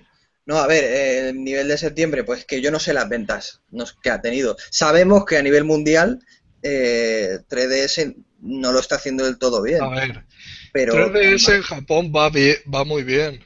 No va a llegar a las cifras de DS, pero pasará de PSP, estará por 22, 23 millones. Aunque yo te digo una cosa, esta nueva consola para mí es se debería de contar aparte, porque si va a tener juegos exclusivos, yo creo que se No, debería pero eso hay que verlo porque también Game Boy Color se, ha- Ya, se ya. cuentan con... Pero yo, al menos desde mi punto de vista, creo que si una consola tiene juegos exclusivos para ella, debería de contarse aparte, pero bueno. Pero que quiero decir que lejos de Japón, sí, eh, Jordi, ha, ha vendido unas 130.000, 150.000 unidades la 3DS. Sí, pero en ¿qué puesto ha Unidos. quedado en la, li- en la lista? Quiero decir, por detrás de PlayStation 4, ¿no? ¿O hay alguna por medio? Yo creo que es más. No, A la, ver, la, One, la One ha vendido más que la 3DS. Bueno, pues no sé, la verdad. Yo creo que. eh, más bien, yo diría que la PlayStation 4 ha sido descomunal. eh, esas más de 500.000 copias en un mes. Es que, joder, daros cuenta, es, ha vendido en un mes más que todo lo que se ha vendido por ahora en España. A ver, ¿cuánto ha vendido 3DS en septiembre? Quiero saber. Es que, es, que- es- es que Nintendo no dio esos datos, no dio, no, solo dio que aumentó ya- en ahí es que no, aunque, sea, aunque sea la cifra de VG Charts. Quiero saberlo. A A ver, ver, esto no vamos a. Google. No, no puede ser que haya vendido tampoco cuando Que yo. sí, que lleva vendiendo unos meses muy poco, tío. Pero no, que no Pero tampoco. acaba de salir la sí, nueva consola- el que nuevo Ha, habido, ha habido un mes que vendió 100.000 y poco. Yo lo que estoy viendo cada semana, que voy viendo las ventas, no las he contado de- entre todas las semanas, pero estoy viendo que vende a, a nivel de PS4 un poco menos. Es decir, la primera es Play 4, la segunda es 3DS. Sí, a nivel No puede mundial. ser que venda tan mal, tío. Mira, la- tengo el post delante. 140.000 unidades. ¿Y PS4? 500.000. 530.000, 550.000. Joder, pues sí que hay diferencia. Te lo estoy diciendo, que es una consola que va muy bien en Japón, pero en Occidente no va tan bien. Si va a tener muy difícil llegar a... Bueno, lo que pasa es que han sacado esta nueva versión, ya te digo, pero sin nueva versión no, no hubiera llegado ni a no hubiera llegado ni a las cifras de Game Boy Advance. A mí me extraña porque, ya te digo, o sea, cada semana que van saliendo las ventas estas y yo veo, digo, hostia, pues si vende bien, llega a las 100.000, a veces PS4 llega a las 150, tal, pero esta llega a las 100.000, o sea, ¿cómo me dices ahora que ha vendido 140.000? Que Joder, sí, pues, menuda y- diferencia. Y si te repasas otros meses, verás que la 3DS no vende mucho. A nivel de DS no, porque aquella consola era una locura. No, es que ya no es a nivel de DS, es que es menos que a nivel de Game Boy Advance. Eso que la Game Boy Advance al final no... Vendió unas 80 millones y te lo estoy diciendo, que con esta nueva versión puede que, que llegue a esos 80 millones, pero si no hubiera sacado esta nueva versión, que prácticamente es una nueva consola, no hubiera llegado ni, ni a los 70 millones, creo yo. 80 millones es lo que vendió la PSP normal, tío, que la gente decía que era un fracaso. Sí. Madre mía. En fin. Sí, sí es lo que estamos hablando, de que las portátiles están heridas, están heridas y en Japón más o menos se vende bien, pero en Occidente, en Occidente la 3DS no está vendiendo bien, para lo que yo creo, vamos. La 3DS además hay que añadirle que es una consola un poco decepcionante, porque como estamos viendo ahora con la, con la New 3DS, el hardware de la, de la DS, de la 3DS normal era, era un poco apestoso. Pues yo creo que es un punto a favor, ¿eh? Es Con un, el tiempo, un punto, no, a ver, lo, lo suyo hubiera sido que hubiera salido una consola como Dios manda, no con un hardware asqueroso. Eh, por ejemplo, ahora, ahora ha habido una comparativa de tiempos de carga entre una máquina y otra. Y es que una tarda nada y la otra tarda 40 segundos. O sea, hay una diferencia increíble. Hasta el punto de que unos juegos funcionan en una y en, y en otra no. Y estamos hablando de Xenoblade, que tú dices, sí, se ve muy bien en Wii, pero es que la versión de 3DS da asco verla. Entonces, hay una diferencia muy grande. Imagínate cómo se vería eso en 3DS normal.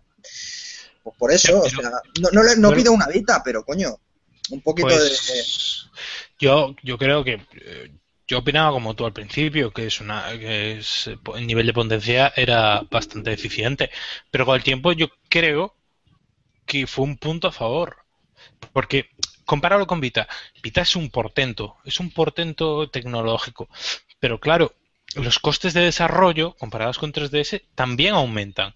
Pero Son aumentan nada.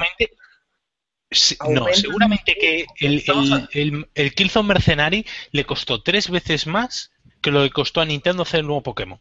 Seguramente. Hombre, Claro. no me jodas. Vamos Claro, ver, pero por eso. Que vas Pero ya claro, a lo más Y básico. después de- cuando... Bueno, pues el juego más potente, ¿qué juego más potente? Este, el Smash Bros. Eh, El coste de desarrollo con cualquier juego que haya desarrollado eh, Sony, seguramente el, de- el Smash Bros. sea la mitad de cualquiera de ellos, que hasta el del Tearaway.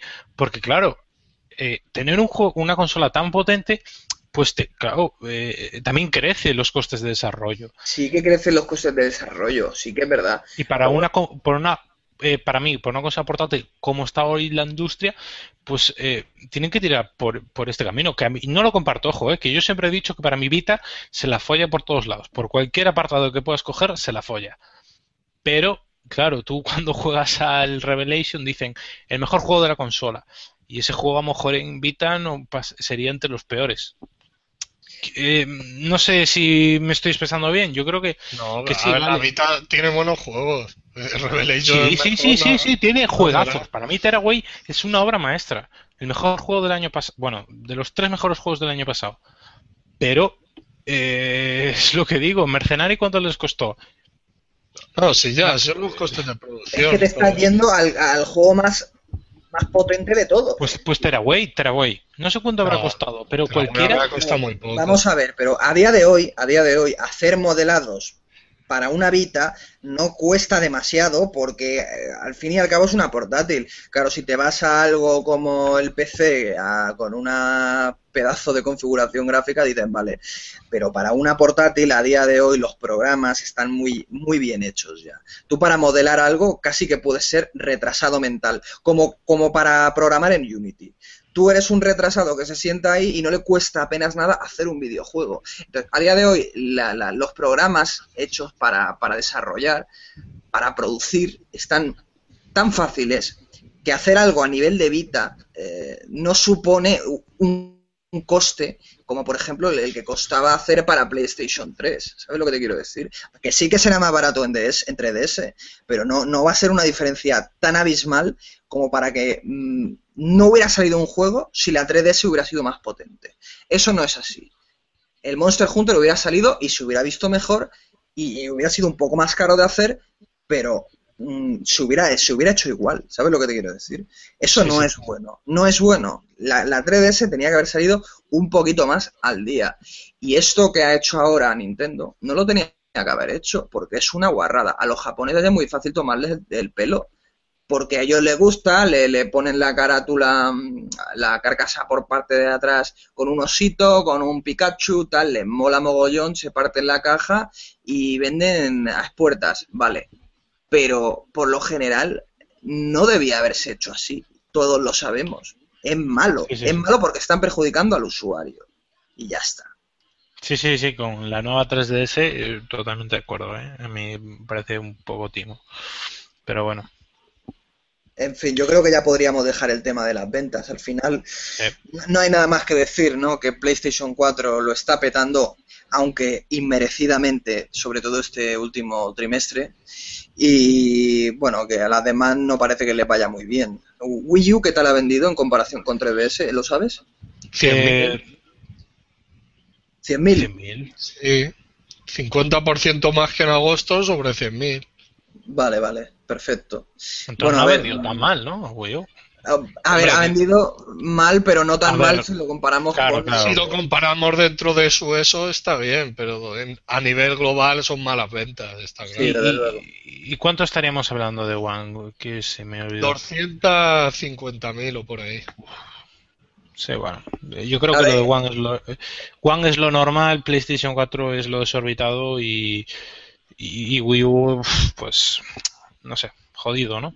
Sí, no, y, lo malo de Wii U es que ahora empieza a salir las sagas de, de Call of Duty, Battlefield, y es cuando la gente se compra también los juegos deportivos en, Navidades un montón, el Madden otra vez. Sí, el FIFA también ha tenido que ver en esta. Hombre, el FIFA en Estados Unidos no vende mucho, pero... Pero en Europa lo peta, tío un Madden, por ejemplo, pues en Navidades, cuando empiecen los playoffs de la NBA, tío, ya ves. Bueno, pues aquí cerramos las ventas.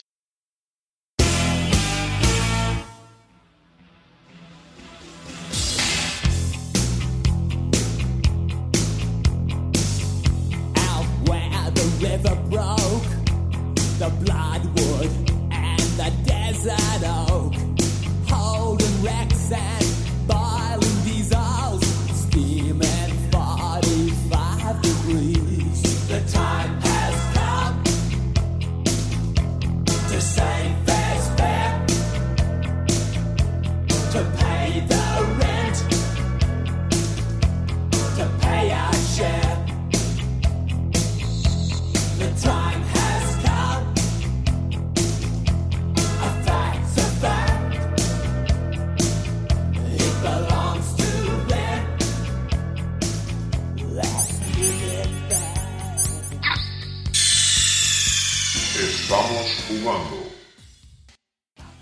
Bueno chicos, nos vamos ahora con los análisis. ¿Qué os parece? Voy a empezar yo si me lo permitís. Y hoy quiero hablaros de un juego que ha salido hace poco y que la verdad es que para mí está siendo el tapado del año. Una grandísima sorpresa porque ha pasado de no importarme lo más mínimo a tenerme completamente viciado. Os estoy hablando de Sombras de Mordor. Un juegazo estilo, bueno, estilo es un poco difícil definirlo, pero quizás el estilo, el juego, el estilo al que más se parece es al Batman, a la serie Batman Arkham. ¿Por qué? Bueno, pues por muchas cosas. En primer lugar, porque eh, tenemos un mundo abierto. Mm, en Batman Arkham podríamos decir que teníamos la ciudad de Gotham, pues aquí tenemos Mordor. Mm, escenarios diferentes, pero en el fondo no deja de ser un escenario bastante grande que se puede explorar ya libremente desde el principio. Eh, ¿En qué más se parece a la saga Batman Arkham? Pues en los combates, se parece mogollón. De hecho, se parece tanto que el esquema es el mismo. O sea, tenemos botón de ataque, botón de contraataque, botón de aturdir, botón de saltar por encima del enemigo y botón de lanzar objeto arrojadizo. O sea que más clavado no puede estar. Y a mí tantas, tantas similitudes me han hecho darme cuenta de que en realidad este juego de Sombras de Mordor viene de Warner Bros. Games. Qué curiosidad que son los mismos que los que tienen, los que eh, producen los juegos de Batman Arkham. ¿no? O sea, yo creo que un día por la mañana dijeron, bueno, ¿qué podemos hacer como Batman pero que no sea un Batman? Y oye, tenemos por ahí la licencia del Señor de los Anillos, ¿por qué no la aprovechamos y tal? Y, ya está. Y han cogido el primer estudio que han pillado y le han dicho, mira, nos copias el Batman ¿eh? y lo encasquetas aquí en el Señor de los Anillos. Y esta, esta tarea que a priori parece tan fácil, no lo es tanto, porque imitar la jugabilidad y la diversión de los Batman Arkham no es nada fácil. Seguro que quien más, quien menos los ha probado y sabe que son juegos divertidos, muy divertidos. Y se la estaban jugando. Y se estaban jugando también una licencia importante, como es El Señor de los Anillos. Y hay que decir, lo primero de todo, que les ha salido muy, muy bien la jugada. Sombras de Mordor es ante todo un juego muy divertido. Se le nota ese deje a lo Batman, pero bueno, tampoco es exactamente igual. Porque principalmente por los combates. Hay una cosa en los combates que hacen que sean diferentes que en los de Batman. Porque si os acordáis, en los juegos de Batman, el rollo es hacer un combo cuanto más largo mejor. O sea, tú llevas a Batman, vas saltando de un enemigo a otro, haciendo combos, haciendo contras y liquidándolos cuando están aturdidos. Pero ahí es donde entra la gran diferencia con Sombras de Mordor. En Sombras de Mordor, cuando los orcos están aturdidos, no puedes eh, eliminarlos de un solo golpe tienes que, eh, digamos, para eliminar a un enemigo aturdido, necesitas dos segundos para hacer la ejecución. Y en ese tiempo, cualquier otro orco que esté cerca te puede golpear, acabar con el combo y evitar que remates al orco. Con lo cual los combates se vuelven más difíciles y se vuelven sobre todo más largos. Porque tardas mucho más en rematarlos. Tienes que acabar con ellos a base de golpes y claro, eso te lleva mucho más tiempo que rematarlos en el suelo como si hacías en los Batman, que simplemente les dabas un golpe y ya, paca, y ya estaba el enemigo rematado y aquí no. Aquí los combates se vuelven más largos y a veces un poquito más pesados, pero bueno, es parte de su jugabilidad. También hay que entenderla mm, y aceptarla como jugabilidad propia, ¿eh? no compararla tanto como estoy haciendo yo con la jugabilidad de los Batman, porque realmente el juego brilla por sí mismo. Eh, ¿Qué más cosas podemos decir de Sombras de Mordor? Bueno, es un juego de rol, entre comillas. Eh, llevas a un personaje no personalizable, pero sí que puedes ir, digamos que sí que tienes el árbol típico de habilidades que vas desbloqueando a medida que ganas experiencia y puedes desbloquear, pues, primero lo que más te guste o lo que más te atraiga y después, pues más adelante, si tienes puntos suficientes, desbloqueas cosas que vayas a usar menos, pero bueno, tienes libertad. Eh, ¿Qué más? La historia de Sombras de Mordor. Pues la verdad es que me ha gustado mucho. Todavía no lo he acabado del todo, estoy justo, justo al final, pero me ha gustado mucho. Mm, era algo que le tenía mucho miedo porque pensaba que le iban a cagar y bueno, no entraré en spoilers, pero sí diré que está ambientada entre lo que sería el Hobbit y el Señor de los Anillos. Manejamos a un montaraz y ya lo primero de todo que sucede según le das ahí a jugar es que estás muerto. O sea, no es spoiler, de verdad, no es spoiler. Tú le das jugar, bien, estás muerto, enhorabuena. Ya no te sale el mensaje de game over, pero se te queda el cuerpo como que, eh, pues sí, sí, sí, estás muerto y a partir de ahí, pues vas eh, descubriendo lo, que te ha pasado. Eh, bueno, eso, no quiero entrar ya en más detalles, pero pero sí que la historia está muy bien, la vas descubriendo poco a poco, vas descubriendo el personaje que manejas y, van apareciendo otros personajes secundarios que están bastante bien, eh, incluso algún orco que te ríes un poco, tiene su parte cómica, sale algún personaje mítico dentro de la saga y está bien, está bien porque en ciertos detalles eh, se nombran a personajes que han sido muy influyentes dentro de la historia. No estoy, no estoy, no estoy hablando del típico, del que todos hemos visto en el tráiler. No, no, no, hay muchos más personajes que han tenido su importancia dentro de la saga del Señor de los Anillos. Y, pero bueno, ya, ya lo descubriréis si lo jugáis. No voy a deciros aquí. Y una cosita más que quiero destacar de Sombras de Mordor, que es bastante importante, es el sistema de juego. Antes os decía que Sombras de Mordor tiene un mundo libre. Bien, eso es verdad. Pero además de tener un mundo libre, tiene un sistema de misiones muy atractivo. Os explico por qué. Digamos que en un juego de mundo abierto normal, pues como puede ser un GTA, las misiones principales siempre tienes que ir haciéndolas por orden. ¿no? Entonces, hasta que no haces una misión principal, no desbloqueas la siguiente principal. En el último GTA V, pues hemos visto cómo al tener varios personajes, pues podíamos tener varias misiones principales a la vez pero siempre dentro de un límite y siempre la siguiente misión importante estaba bloqueada hasta que no haces las anteriores. Aquí eso lo han cambiado un poco. Aquí tienes un mundo abierto y puedes ir haciendo prácticamente todo a tu bola. Mm, para explicaros esto tengo que explicaros primero una cosita de cómo funciona el, el esquema de los orcos. Los orcos están divididos en categorías, ¿no? Está el típico orco de, nivel bajo, el que es carnaza, el que muere fácil, luego están los capitanes, luego están los caudillos y luego están los superiores. Bueno, el caso es que por la trama nosotros tenemos que hacer salir a un cierto enemigo muy poderoso. Para ello tenemos que acabar con sus caudillos. Y para ello tenemos que ir acabando con sus capitanes. Entonces el juego nos permite libremente ir acabando con los capitanes y los caudillos en el orden en el que, los en el que nos dé la gana, exactamente como queramos. ¿Qué ocurre? Pues los caudillos tienen guardaespaldas. Entonces, si queremos, podemos acabar con los guardaespaldas o no. O podemos ir directamente a por los caudillos. También tenemos que encontrar orcos para interrogarles, para saber la localización de los caudillos, para saber dónde podemos encontrarles, para luego para traerles, pues en ciertos caudillos tenemos que hacer ciertas cosas previas. Y todo eso todo eso lo podemos hacer en el orden en el que nos dé la gana, con lo cual la libertad del juego es mucho mayor que en otro juego de mundo abierto que podemos encontrarnos. Sí que es verdad que luego al final tienes que ir a la misión final, o sea, ahí no queda otra.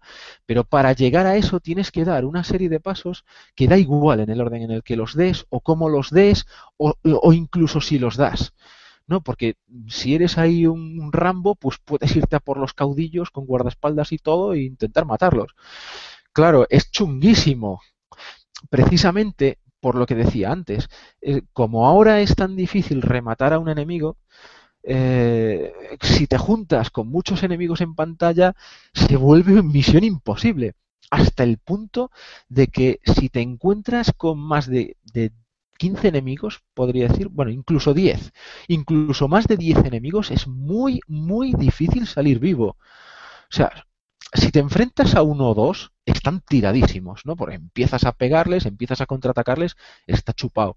Si te enfrentas a 5 o 6, ya la cosa se complica, pero ya si te enfrentas a más de 10, el juego, caray, se vuelve difícil, ¿eh? A veces tienes que salir huyendo, porque si te matan, Y aquí viene otra de las novedades.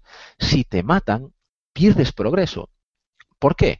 Porque tú a medida que vas matando capitanes y a medida que vas matando caudillos, estos quedan muertos. Pero si te matan a ti, los que te matan suben de posición. Entonces, un orco básico que te mate es ascendido a capitán. Un capitán que te mate puede ser ascendido a caudillo. Eso quiere decir que si mueres, estás perdiendo trabajo, bueno, trabajo entre comillas porque es un juego, ¿no? Pero digamos que estás perdiendo progreso si te matan. Entonces, caray, cuando ves que vas a morir, te lo piensas mucho. Dices, ¿qué prefiero? ¿Que me maten o quizás huir? Y a veces sales por patas, ¿eh? A veces dices, mm, prefiero que no me maten. No es como otros juegos que te da un poco igual, va, me matan, cargo el punto de control y ya está. No, no, aquí no es cargo el punto de control y ya está. Aquí es que pierdes progreso y eso hace que te lo pienses. Y bueno, y eso, y dentro de la jerarquía orca, pues hay que ir acabando con ellos, pero como decía antes, pues en el orden en el que tú quieras. Dejando a un lado ya el tema jugable, que a mí me ha parecido soberbio, ya no solo por las innovaciones, sino porque los combates son divertidos ya de por sí, explorar es divertido también. Eh, tema técnico, gráficamente está muy bien, se le achaca un poquito que es un juego intergeneracional, que sale también en, las consolas antiguas. Y bueno, bueno, bueno, notamos ahí que podía ser un poco mejor, pero bueno, de todas formas eh, son 1080p, al menos en PlayStation 4. Y va a 30 frames por segundo. Yo creo que podría ir a 60. Con un poquito de optimización, yo creo que lo podían haber conseguido llegar a 60. Pero bueno, de todas formas, son 30 bastante estables. O sea, se juega bien. Y mira, los 1080 la verdad es que hacen que luzca muy bien. Los efectos de luz pues cumplen sobradamente, las texturas cumplen sobradamente, cuando vas por una zona con vegetación está muy bien.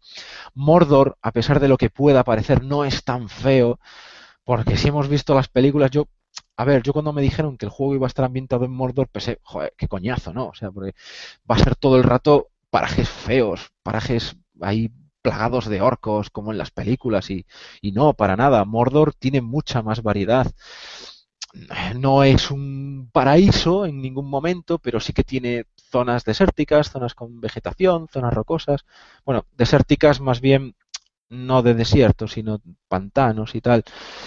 Pero, pero que está bien, ofrece la suficiente variedad como para que no te aburras de ver siempre lo mismo. En ese sentido, mucho mejor de lo que me esperaba. Quizás Mordor podría ser un poquito más grande, pero bueno, no hay queja, no hay queja. Aún así, bastante bien en ese sentido.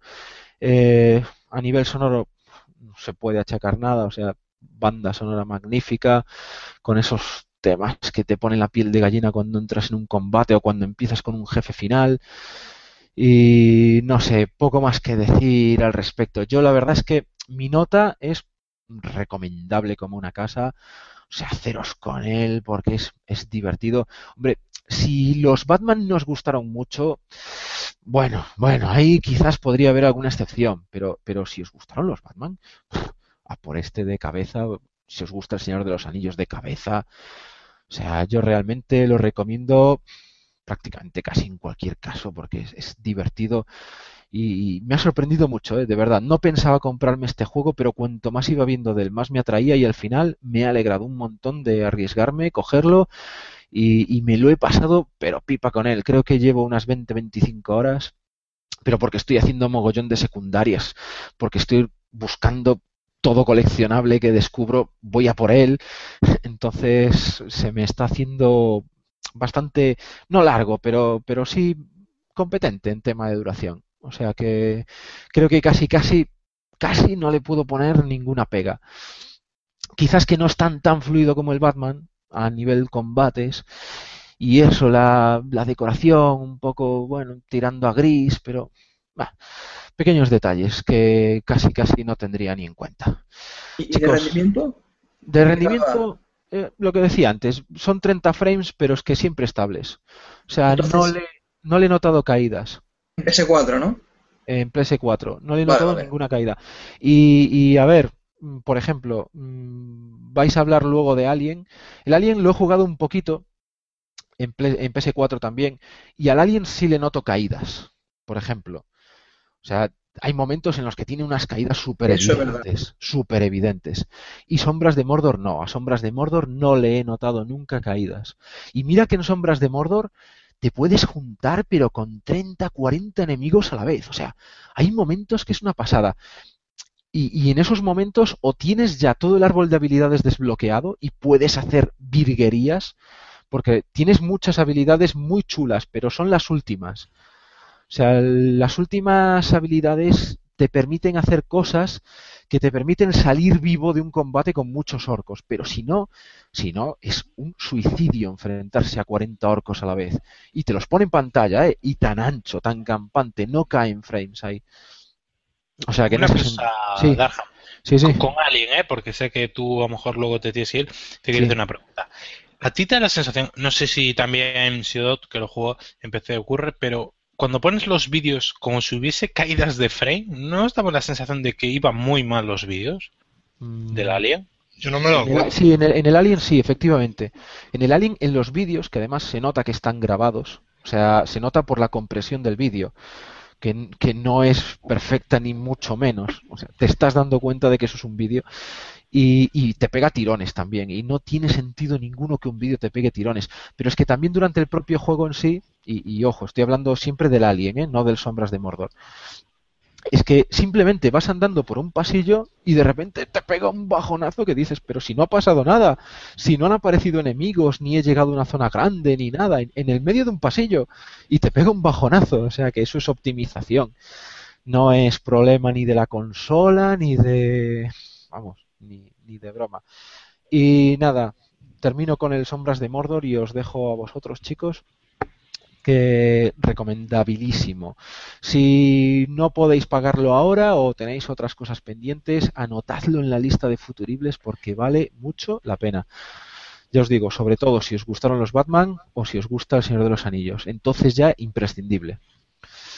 Y poco más. Yo dejo aquí mi análisis de Sombras de Mordor. Ha sido breve, pero porque os tengo que abandonar. Así que tenéis que seguir sin mí. Sé que vais a analizar ahí el Alien. Eh, caña. Yo mm, le dedicaré también un poquito de tiempo en un próximo programa, aunque primero irá a Drive Club.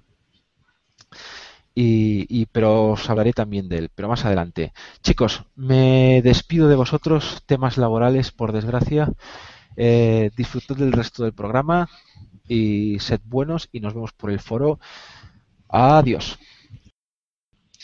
Y nada, Darhan ya se ha ido y, y ahora nos toca hablar de, de un juego que para mí yo creo que está entre lo mejor del año, si no lo mejor, y se llama Alien Is- Isolation, que salió hace unos días y, y nada, yo, yo digo que no os de, de las revistas, que muchas cosas de las que dicen, ya no por la nota, o sea, mejor de la nota, es porque muchas cosas de las que se cuentan no son verdad. O sea, la IA de, del Alien responde perfectamente. Tiene algunas lagunas, pero no es algo que yo crea que se debe remarcar como algo negativo, porque es un juego que en el 90% de las veces el, el Alien actúa perfectamente con naturalidad, te sorprende por cualquier lado y, y te deja con el culo roto, así de claro. Y nada más. Bueno, este juego de Alien trata. Yo, yo lo pondría más en el contexto de la primera película. O sea, vamos con un, grupo, con un grupo de gente y a través de una excursión por el espacio sufre un accidente en, en la nave de Isastopol, o, o no me acuerdo cómo se llama, Sebastopol. Sebastopol. Creo que es un pueblo por ahí perdido de, de no Sí, sé es un, una- un pueblo de Rusia. O sea, yo creo que es Bani que pintaba el nombre, porque es un pueblo perdido de, la mano Sí, de sí. Y nada, y una chica se queda atrancada dentro de, de esa nave que se supone que está abandonada, desaparecida, eh, en el medio de la nada, y, y que se supone que, que ha habido algo que se los ha cargado a todos y, ha hecho que toda la gente huye o muera. Y nada, e- este juego para que la gente se haga una idea, es del rollo de, de Outlast y del tipo Amnesia.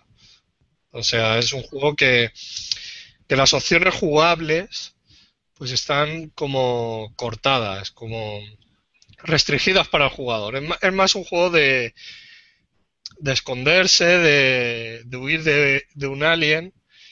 Y lo que es la jugabilidad, lo que es pegar tiros, lo que es saltar por sitios y cosas así, pues está hecha para, para adaptarla a lo que es el juego. Todo está restringido. Es, es como, como una persona sola en una nave, cagada de miedo y, y con muy pocos recursos. Así de claro. Y... Tengo una pregunta. ¿El alien da miedo? Porque yo las imágenes que he visto del alien a mí no me ha producido A ver, mucho miedo. En el el sentido- a ver, el los sustos vale, pero la forma que está hecho, se le ve la baba caer, se le ve, yo qué sé, una, No, una el- pinta amenazante. El monstruo como tal, a ver, si tú lo tienes enfrente de cara, pues no da miedo. Lo que da miedo es el entorno, la ambientación, el, el que no sabes por dónde te va a salir, que no sabes si en esa esquina que vas a llegar va a estar escondido en algún lado y te va a pillar. Es un terror psicológico, no es un terror de Sí. presencial, de, de ver. No es, un- no es algo desagradable que te vaya a dar así miedo o cosas así. A ver, Es yo de lo digo- presencia.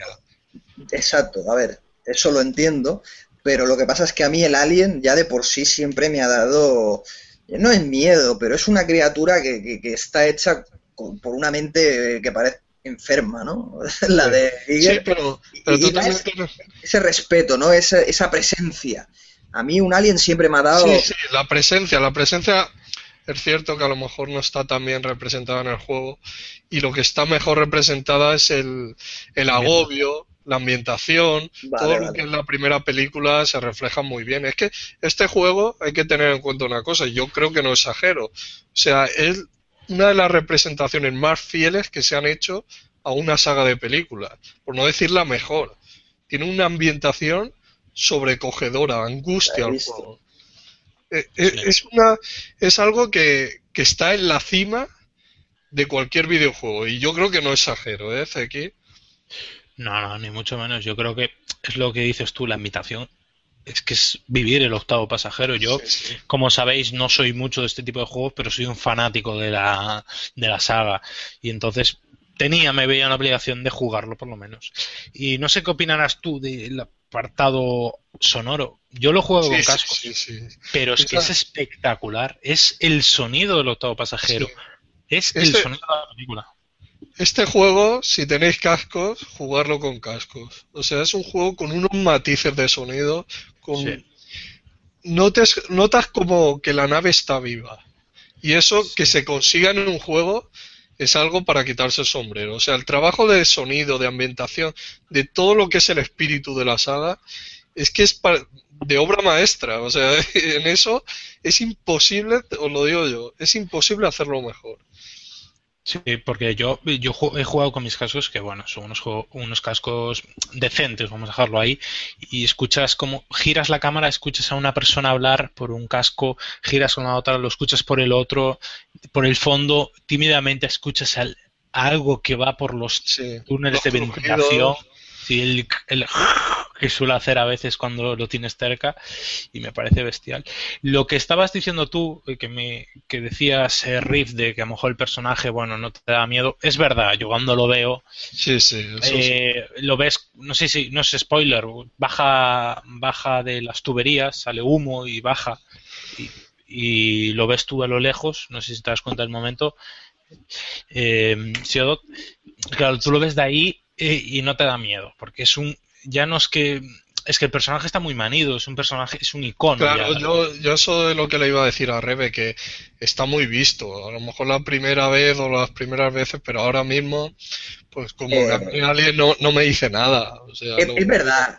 Es verdad eso que decís de que, a ver, la primera impresión es mucho mayor, pero yo, por ejemplo, eh, estaba viendo Alien 4 hace poco Y a mí Alien 4 no... Pero es que en Alien, el Alien no da, da risa, tío. Pues a mí el de Alien 4 me parece muy bien hecho, tío, el Alien de Alien 4. Pero es que la película tiene un tono. la película no tiene un tono de, de miedo y, a ver, claro, tiene un tono de comedia negra. eh, exactamente, eh, pero aún así yo creo que en esa película el Alien está muy bien hecho. A mí me- lo que más me gusta de la película es cómo está hecho el Alien. El Lo veo muy, diseño, negro, muy baboso, no sé, lo veo Sí, el amenazante. diseño, ya, ya. El diseño lo veo muy bien hecho.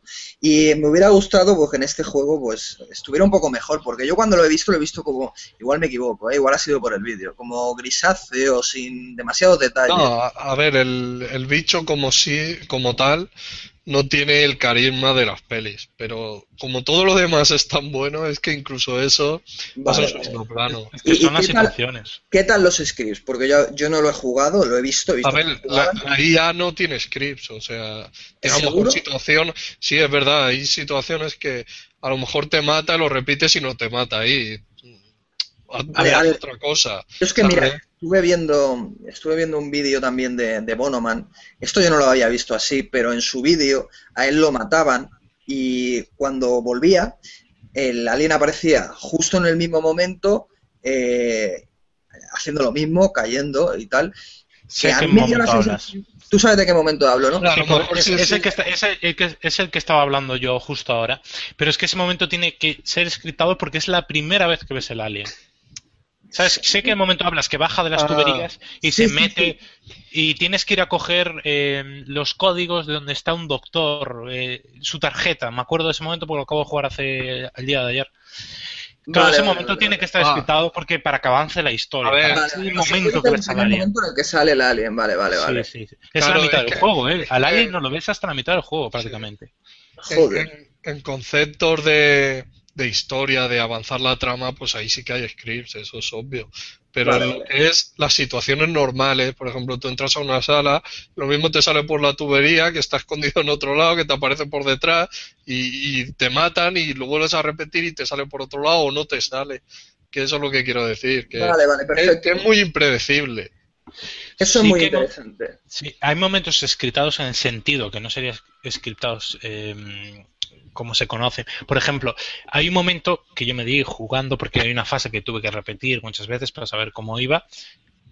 Y es que, por ejemplo, hay unas tuberías donde salía baba. Y yo decía, baba de aquí, ¿qué cojones está pasando? Y de repente me cagué de miedo porque salió el alien y me llevó para arriba.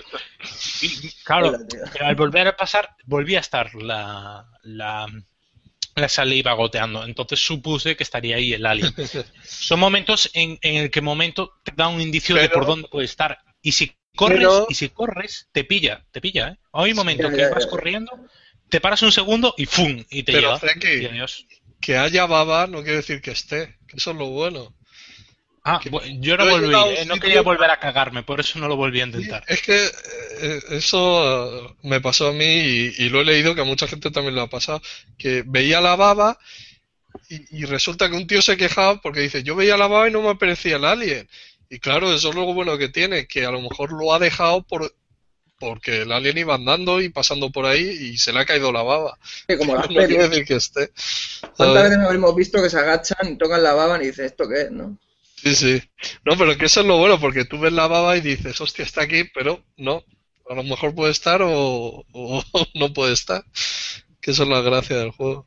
Además, bueno, yo no lo pondría como un juego estrictamente de terror. Yo creo que es un juego de tensión, porque yo he estado las siete horas que llevo, seis y media, en tensión totalmente. Sí, es, un juego para ir, para ir con pañales. ¿eh? Sí, al final del capítulo 2, te juro que estuve el momento de salir un momento a play, porque estaba con tanta tensión de qué iba a ocurrir, qué iba a ocurrir, qué me iba a pasar. A ver, Zeki, ¿podrías explicar más o menos qué estabas haciendo en ese momento para que... para Pues que nada, era una chorrada. Es verdad que yo, para mí, eh, yo, como sabéis, yo no juego estos tipos de juegos, entonces que me sorprendan es muy fácil porque no tengo el bagaje, las experiencias que vosotros seguramente tengáis, pero fue darle interruptor, salir humo, que empiece la música con los cascos a las do, a la una y media de la madrugada y el chun, chun, chun, y, y, y, polvo, no sabes lo que te viene de frente y no sabes si te va a venir por detrás. Aún no tenía el, el, aparato para ver por dónde va a venir, no sabía por dónde estaba. Era un montón de columnas.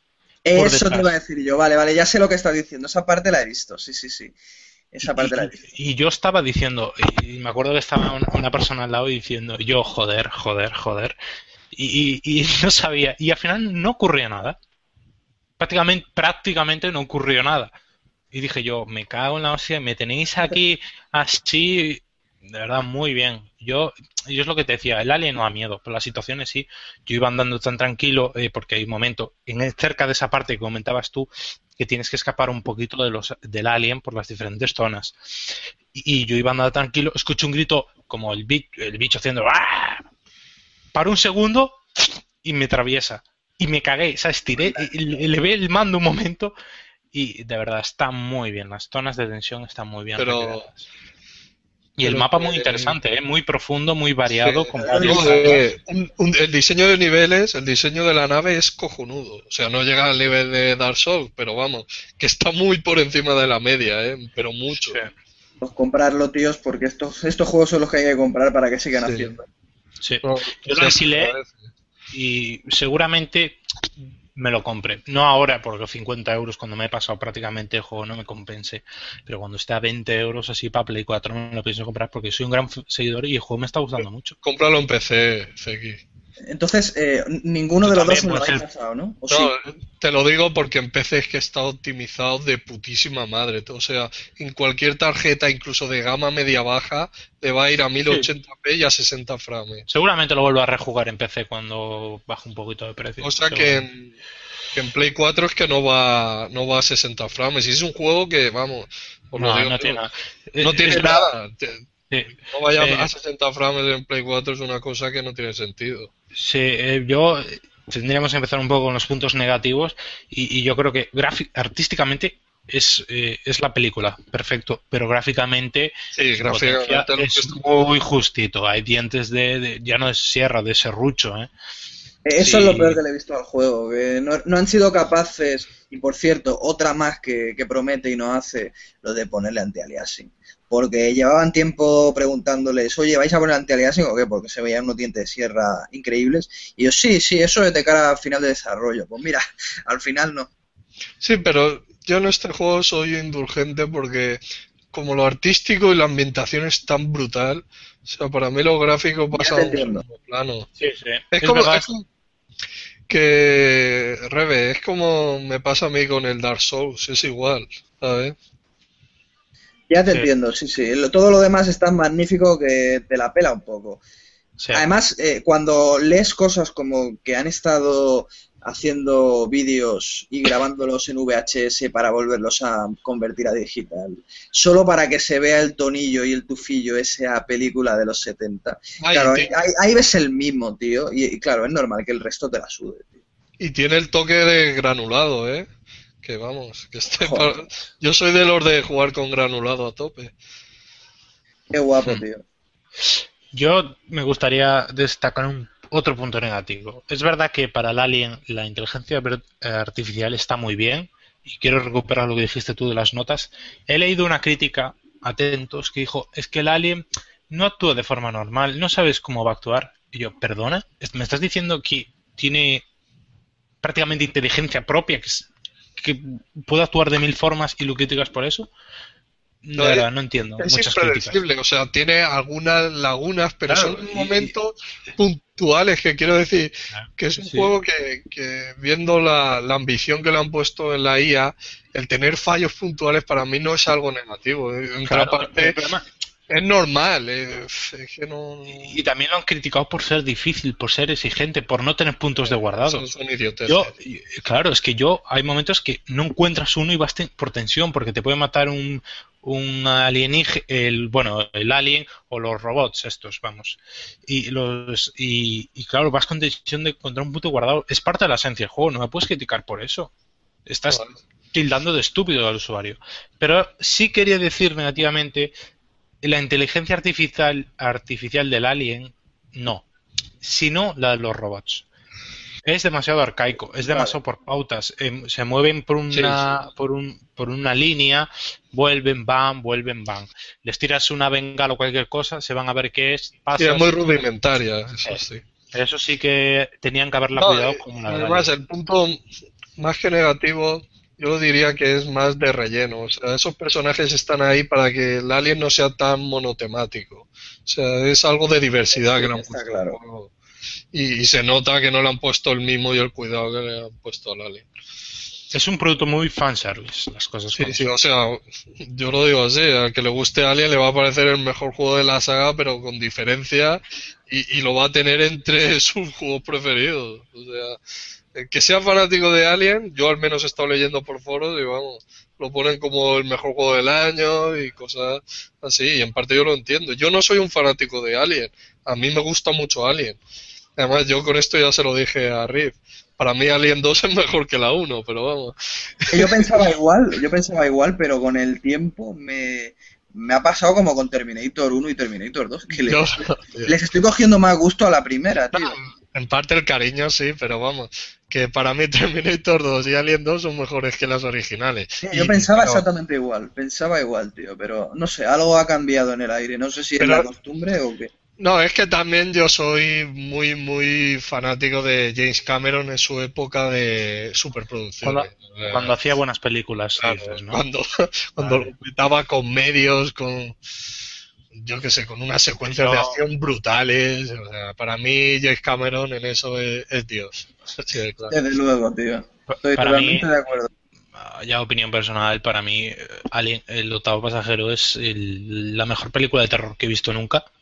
Y Eh, totalmente, Tiburón. para mí, para mí totalmente. Y para mí solo tengo ese, ese cariño. Yo me acuerdo que yo, Es que- como gran fanático del cine, he visto muchas películas a escondidas Pero- que no debería haber hecho. Y me acuerdo del momento de, de mátame, mátame, y cuando sale el puto alien. O sea, es- ese momento creo que no se me va a olvidar en, en mi vida. Pero- y pero yo- por la noche. Yo te digo una Eh. cosa, para mí Alien no es terror, terror. O sea, es más un thriller de terror que una Es psicológico, yo creo que es psicológico sí, sí. todo. Pues mira, la escena de, de, de la comida eh, de Alien 1 es una de las grandes escenas más míticas del cine por algo, tío. Hombre, claro. Es que eso es No, y, increíble, y lo bien que hecho, lo bien hecho que estaba también. ya te digo, tío. Yo, yo, de verdad, dos películas que me marcaron son de terror, son esta Octavo Pasajero y Tiburón. Yo también Tiburón la vi con 10 años a escondidas, Para que mí- mis padres no me dejaban. Y de verdad, yo A me mí acuerdo este de tiburón que- nunca me ha dado miedo, pero bueno, sí. eh, No, a mí eh, ta- a mí Claro, es que eso- Yo ya te digo, ponte situación un niño de 10 años Sí, Ya, ya, que ya. iba a piscina todos los sábados y que le hizo comprarle a su madre unas gafas para poder ver debajo del agua por si había un tiburón. No, pero, Imagínate lo que me marcó a mí esa película. pero a mí ni tiburón ni alien me daban miedo, eran tensión. Pero a mí miedo, lo que es miedo, me daba poltergeist, eh, el eh, exorcista. exactamente, vale. sobre sí. todo. Entiendo lo que quiere decir, pero Claro, eh, más eso- de una pesadilla me llevé yo por la noche con el puto alien, ¿eh?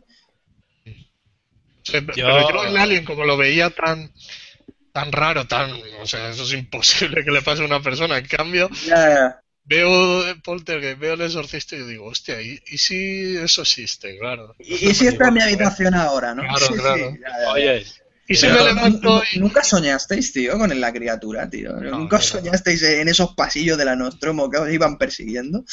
yo Ay, más con me pasó, que tío. con alien. ¿eh? O vaya. Eh, bueno, y de verdad, aún le sigo teniendo cierto trauma a los tiburones, ¿eh? A día de hoy, Pues, el agua, eh, ojo, ¿eh? Pero bueno, lo que quiero decir, eh, que quería decir, Gates, no, yo la vi recientemente y ojo, ha, enve- envejecido muy, pero que muy mal, ¿eh? Aquí, tío, Parece una película de comedia vista hoy en con, día. con más de te 20 años, con más de 20 años, es que... No ya, bueno, pero, bueno, que pues, Alien, eh, ¿qué quieres que te diga? Es del 79 y a mí me sigue teniendo la misma impresión, ¿eh? una pregunta eh, a los dos. De, ¿habéis, ¿Habéis visto o habéis tocado el DLC? Este de Ripley. No, no, Eh, no, me no, interesa, pero no sé de qué puede ir. No sé si es que te meten No, en la se- Nostromo según he leído, porque tengo ahí uno en el, en el Twitter que es también analista en Vandal y, y según lo he leído... ¿Quién es? ¿Quién es? Eh, no sé si lo tienes, es Moway. Ah, no, no, no. Es que yo conozco también uno de Vandal y digo, igual es el mismo, pero no, no. Y nada, dice que es muy, muy alien todo, también incluso más que el juego en algunas cosas. ¿Pero qué es el Nostromo entonces? Creo que, creo que sí, pero tampoco me hago mucho caso, porque eso tampoco lo he leído. Yo sé que el espíritu de la primera peli está incluso mejor en, en eso, en el DLC. Joder, macho. Pues me interesa mucho saber eso. es que es corto, claro. y No. Es eso. Y después hubo un analista en Mary que dijo, no, pero la voz no es la de la Teniente Ripley. Y sí que era, ¿sabes? El albino, analizando no. así el videojuego, pues dices tú... Al, principio del juego sí que Sigourney- la, la que dobla Sigourney Weaver. Y claro, cuando oyes eso, o sea, dices, estoy ante algo, ante algo muy grande, ¿sabes? Bueno, ¿qué os parece si pasamos ya de este Alien y nos centramos en otros juegos? Bien, Bueno, bien. Voy a continuar yo, voy a continuar rápidamente como es costumbre en mí y voy a empezar por Fantasy Life, que hablamos un poco la semana pasada. Llevo 18 horas, esto no va a ser ni un análisis ni nada, pero quiero dejar unos ciertos apuntes sobre el juego. Es un juego de Level 5, el último que han sacado, con un año y un par de meses con retraso eh, con respecto a la vers- eh, al lanzamiento japonés. Es un juego para eh, centrarlo de alguna forma es como juntar un Final Fantasy y un Animal Crossing. Y claro, yo como usuario los Animal Crossing no me suelen gustar, no son juegos que me gustan. Pero este juego sí recrea muy bien todo eso. eh, te invita a cambiar entre los diferentes oficios. Pues, joder, es que combina muy bien todo porque para avanzar como hechicero necesitas ser un buen leñador. Para ser un buen eh, leñador también es bueno ser un buen carpintero y también un buen minero. Y todo eso pues te ayuda a ser eh, de alguna forma un mejor mago, un mejor cazador, un mejor eh, guerrero. Y está esa combinación entre los, los eh, diferentes oficios está muy bien hecho. Con deciros que la gran parte de estas 18, 17, 19 horas que he jugado ha sido intercambiando oficios para ir mejorándolos con respecto a avance en la aventura. Pero bueno, La, esto la es lo que... aventura, la aventura es suficientemente buena para que... No, es sencilla, es lo de siempre, lo típico de los juegos ¿Cómo, de cómo JRPG. subes, cómo subes estos trabajos? ¿No se te hace tedioso sabiendo No, que no, no. tienes... ¿No? No, porque lo combina todo muy bien, porque claro, después tienes la faceta Animal Crossing. Yo he hablado prácticamente de lo JRPG.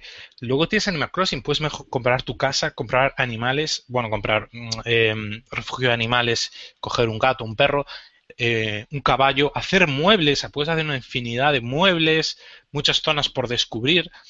Y, y- y yo creo que está muy bien. Yo ya te digo, ya te lo digo de primeras, la historia es simple, es de típico JRPG.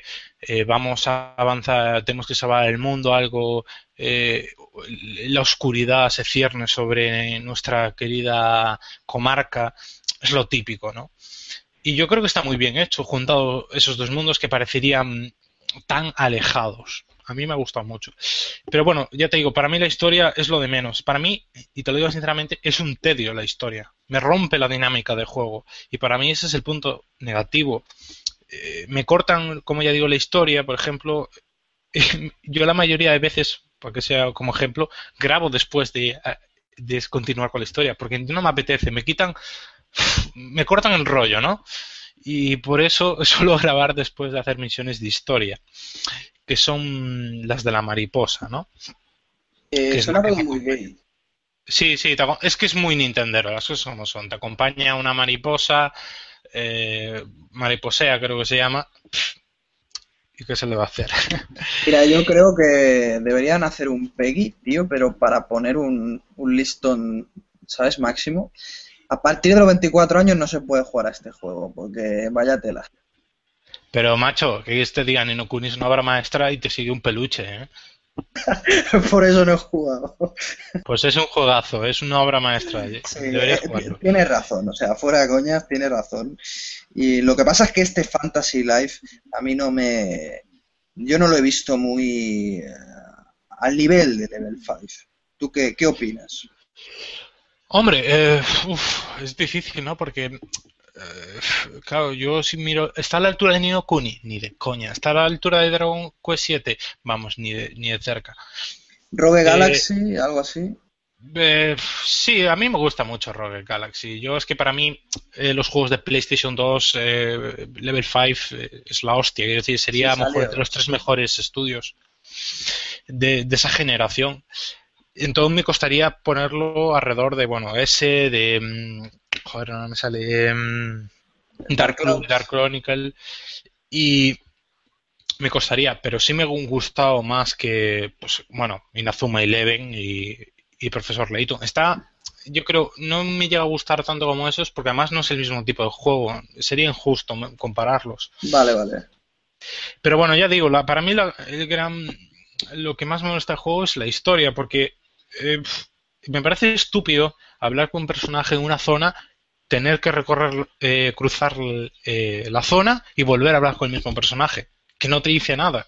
Entonces dices tú, ¿para qué esto? ¿Para qué me haces perder dos minutos y te corta el rollo? Es muy... Dices, no me hacía falta. No me hacía falta, la verdad. Para avanzar de, nivel tienes que cumplir las misiones de tu oficio. Es decir, em, tienes que matar a dos coyotes, eh, a diez, eh, eh, yo sé, serpientes, no, no nunca he visto. Sí, bueno, pero yo creo que la gran atractivo del juego es la combinación entre los oficios, que es muy atractiva. Sí, sí. Eso parece. Sí.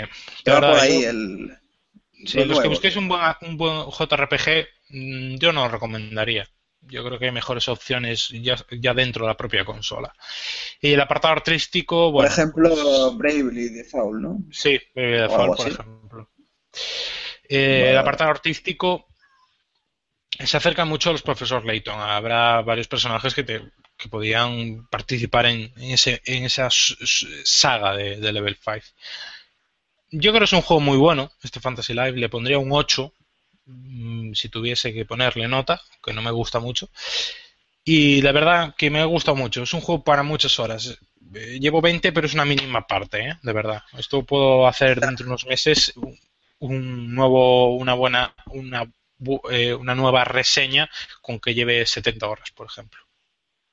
Vale, o sea que digamos que a los, para los fans de los RPG no se lo recomiendan mucho, ¿no? ¿A qué tipo de gente le diría?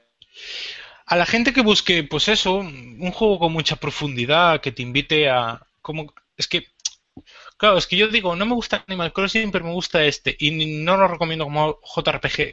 En sí mismo es una contradicción lo que estoy diciendo, ¿no? Vale, vale, ya te entiendo. Aún así te entiendo, vamos, que es como una mezcla Claro, te mezcla Es buen es un ¿lo recomendarías como JRPG? No, ¿lo recomendarías como mm, combinación de los dos mundos? Pues sí, porque es muy ligero como una cosa y muy ligero como la otra y lo combina muy bien. Vale, vale. Perfecto. Bueno, sigo con otro juego, este juego descargable, Valiant Heart, juego sacado de Ubisoft hace unos meses. Y me está gustando mucho también. La verdad es que me está pareciendo un juego muy interesante. Es una obra antibélica que nos narra las miserias de este tipo de conflictos, ¿no? Eh, yo creo que hablamos, hablamos antes con, eh, con el alien de, la ambientación y yo creo que este juego también eh, consigue transmitir esa atmósfera, ese, ese, esa esos tonos grises, ¿no? Ese apagado, sin ilusión de la guerra, que donde más sufren son los, los más indefensos, ¿no? Y, es que la atmósfera, como ya digo, está muy bien recreada. Además, eh, históricamente, eh, el, contexto histórico eh, está avalado por, creo que, canal History Channel, si no me equivoco, algún canal de estos. Y, y es verdad, esto y lo digo sinceramente, se aprende más con, este juego que con muchos libros de historia. Pues eso, eso que comentas es muy interesante, ¿eh? porque yo siempre que toca hablar de, yo que sé, estamos hablando con los amigos o con quien sea, sobre la Segunda Guerra Mundial, pues siempre tienes algo que decir y siempre sabes algo. Pero cuando, yo qué sé, cuando hemos comentado alguna cosa de la Primera Guerra Mundial, no, no, no hemos sabido nada, apenas nada. Es que la Primera Guerra Mundial tiene muchos matices, porque tú hay que tener en cuenta que en la Segunda Guerra Mundial hay como un enemigo reconocido. Es que es como una guerra muy de película, incluso antes de que existieran las películas. Sabes quién es el malo y a quién hay que matar. En cambio, en la Primera Guerra Mundial son tantos frentes abiertos de, de tantos países y durante tantos años que es muy difícil hablar de esto pasó por esto y, claro, claro es que es muy, es muy complicado. Es que yo creo que ahora me acabas de dar un punto a favor, me, acabas de dejar muy claro, porque este juego, aun siendo franceses, que bueno, ya sabéis con los alemanes que han tenido sus rentillas, no juzga a nadie, nadie es el malo, los alemanes no son los malos, los franceses no son los malos, los canadienses, los ingleses no.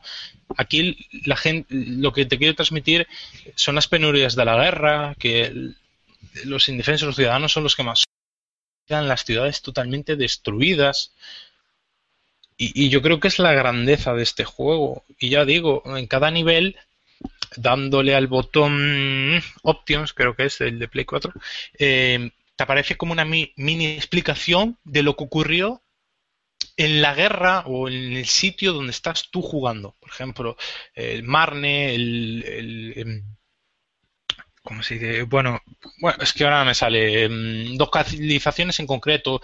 Eh, la, guerra, a lo mejor, en, el frente occidental, bueno, está recreado en el frente occidental, pero eh, en la zona de Bélgica, te dice qué ocurrió en Bélgica, en esa zona, por qué estás tú jugando ahí. Claro, Eso y... mola, tío, porque en el Company of Heroes, por ejemplo, eh, esto te, aporta una información tremenda. De hecho, el propio Age of Empires, no sé si el que lo empezó, pero el propio Age ya te, ya te empezaba a decir, te empezaba a contar lo que había pasado y todo esto, y quién era el, el personaje que estaba llevando en ese momento y todo esto. A mí la verdad que ha habido muchas cosas que he aprendido gracias a estas, a estas cosillas. Sí, sí. Y este, pues en este juego vas a aprender mucho, además de una forma muy interesante, porque además cada nivel tiene objetos coleccionables, pero que te invita a coleccionarlos porque aprendes más. No es como el típico, no sé, un Uncharted o Assassin's Creed de tráeme tropecientas plumas. No, aquí tráeme tráeme una cantimplora. Y cuando coges la cantimplora te va a poner una descripción de, bueno, esta es la cantimplora utilizada por no sé quién. Cógeme tal placa, esta es la placa que utilizaban los ingleses hasta el año 1916, luego se cambió por este material debido a no sé qué, o coges una carta y cuentas y te lee un trozo de una carta real de cómo le decían a su mujer, oye cariño, espero estar en Francia a finales de este año porque las cosas van muy bien. Y era el principio de la guerra a lo mejor ese hombre no volvió a pisar su casa. Qué pasada, tío. Eh, o sea, no te dan no te dan contenido vacío, o sea, te, dan algo. En este caso, conocimiento. Eh, igual a la gente le gustaría más que le dieran, yo qué sé, un arma, ¿no? Pero te dan, te, te, dan algo, no es el típico logro que te salta y lo tienes ahí, no vale para una mierda, ¿no? Te dan algo. Está muy bien, tío. Sí, y ya te digo, todo, todo, eh, hay alrededor de unos 5 o 7 objetos que puedes coleccionar en cada nivel y tiene una mini historia, sea cucharas, el tipo, el típico de, el tipo de mensajería, la alimentación de los soldados y de verdad, recreación soberbia, no se puede decir ningún pero a este juego. En la jugabilidad, bueno, estamos ante un juego de puzzles, bastante sencillotes no estoy a favor de la crítica que se le hace al juego de que, bueno, esto no es un videojuego, perdona.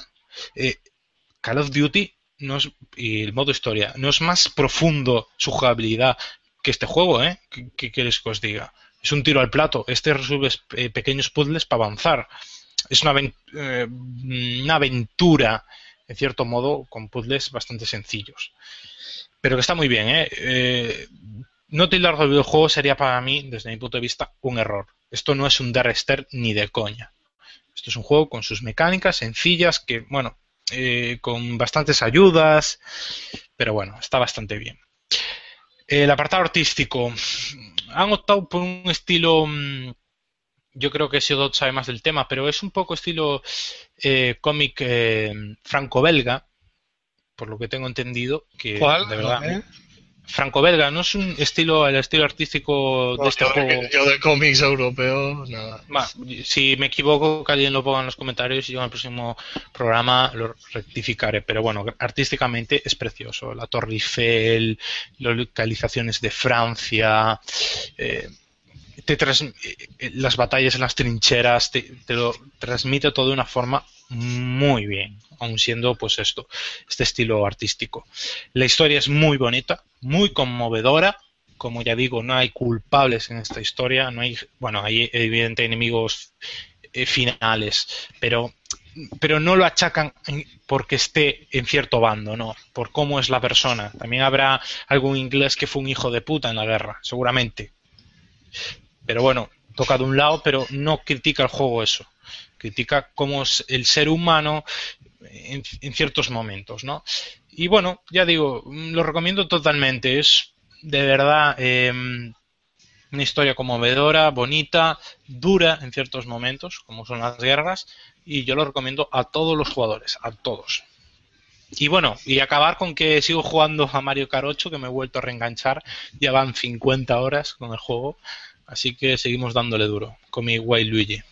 Pero eh, las expansiones todavía no han salido, ¿no? No, no, no, sale una en noviembre y otra en marzo, en febrero. Y creo que ya está, son esas dos por ahora. Vale, perfecto. Entonces, ¿quién queda? Siedot, ¿quieres decir algo más de algo juego tú? Bueno, he empezado el, el de Evil Within, que a mí el primer capítulo me pareció una mierda con un castillo, pero claro, es que no he vuelto a jugar más. Yo confío, según leo, que el juego mejore, pero es que el primer capítulo, tú no... Es que a mí me da muchísima rabia empezar un survival horror como si fuera un juego de acción, como si fuera un charte, a base de scripts, secuencias pregrabadas, huyendo del malo y sabes que es todo, que va a pasar igual. O sea, eso me da mucha rabia, tío. O sea, que lo has jugado poquito, ¿no? No, sí, es que estoy con el Final Fantasy XIII, que ya digo. ¿Quién lo diría?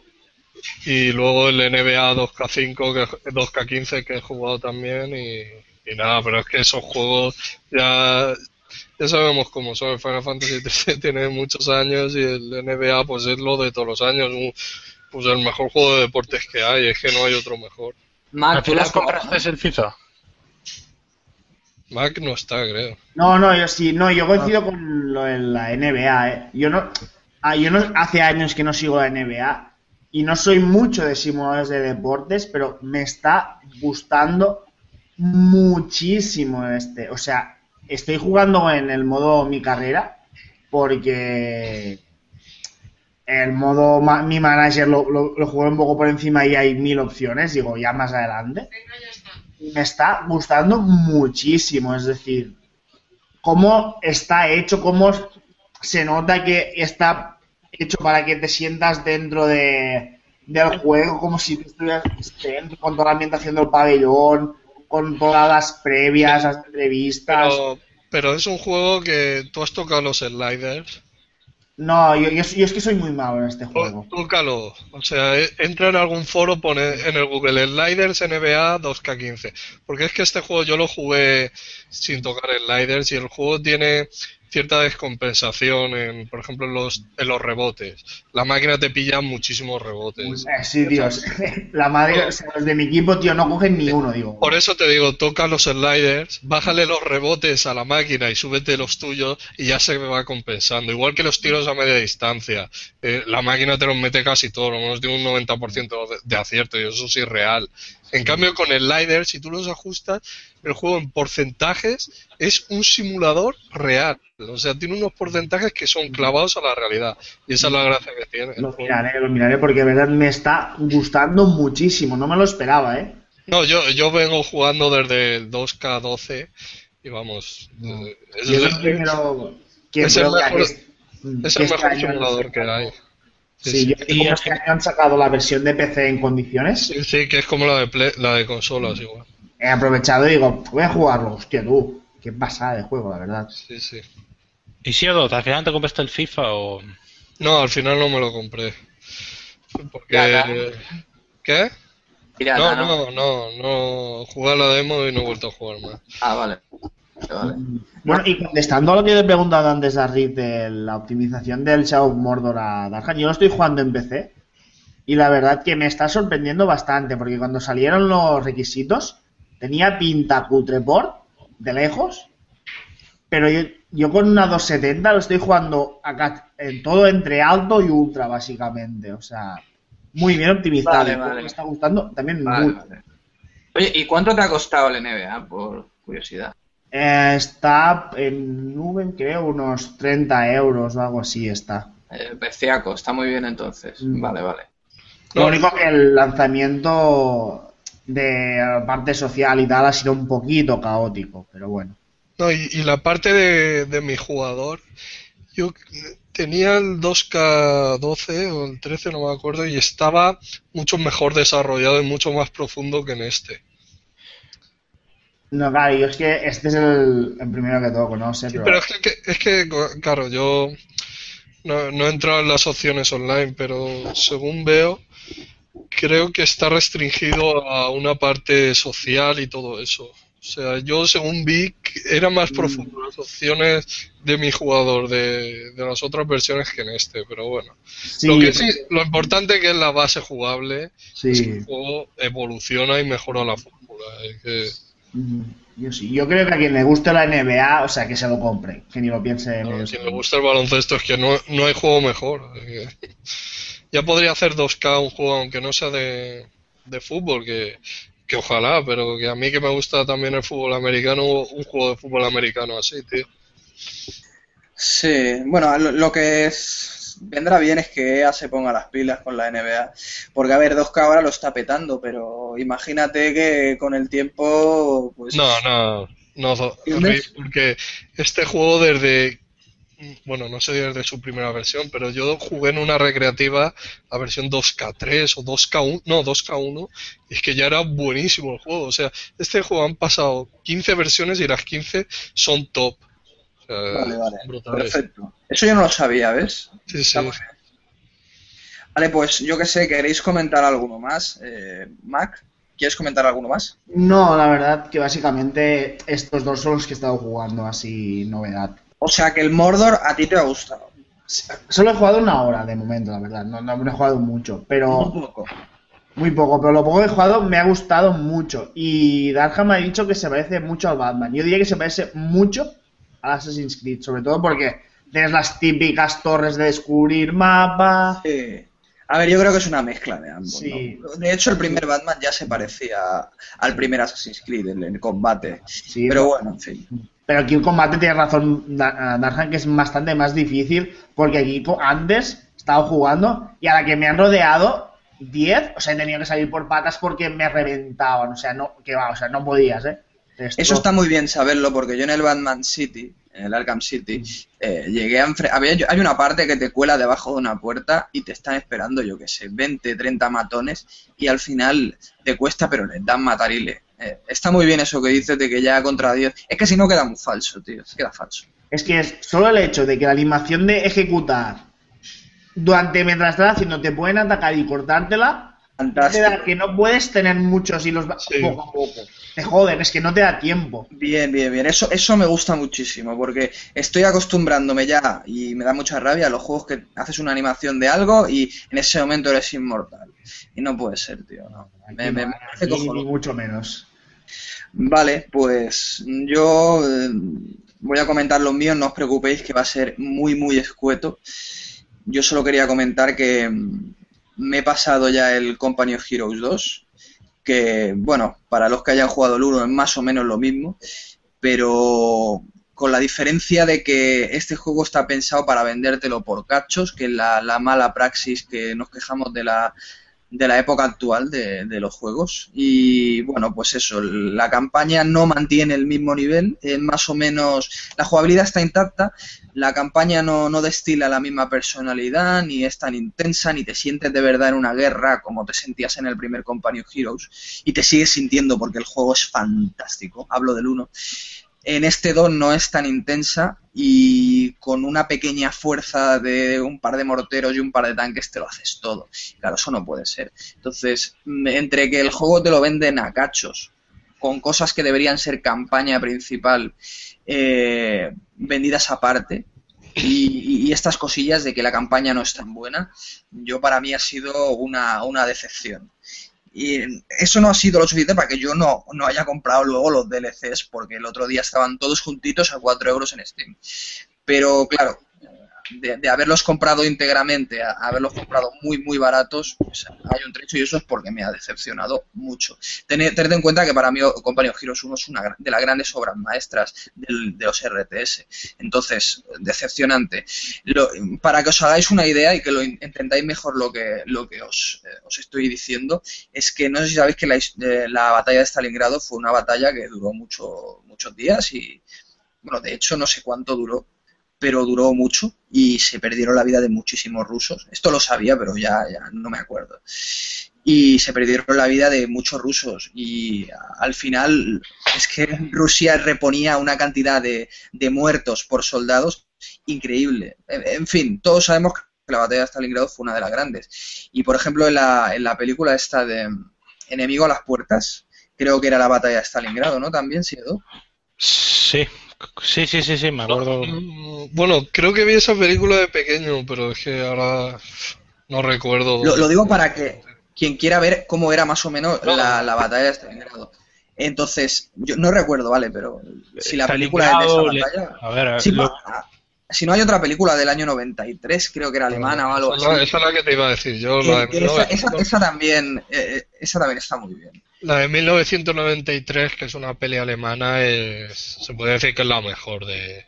Sí, y, y luego había otra que, que era reciente, esta no la he visto y no sé qué tal está, pero también era muy cruda. En fin, que la batalla de Stalingrado fue una batalla que muy sangrienta, donde la URSS lo dio todo para aguantar, Sí. porque no, podi- no podían perder más. Bueno, pues esta Ene- gran enemigo- batalla, Sí, perdón Sí. Que, te, que te corte. Enemigo a la puerta sí era Stalingrado. vale, vale. Bueno, pues esta gran batalla, que, que, que para la URSS que lo dio todo, como digo, está representada en una única misión que con unos cuantos reclutas te la haces, tío.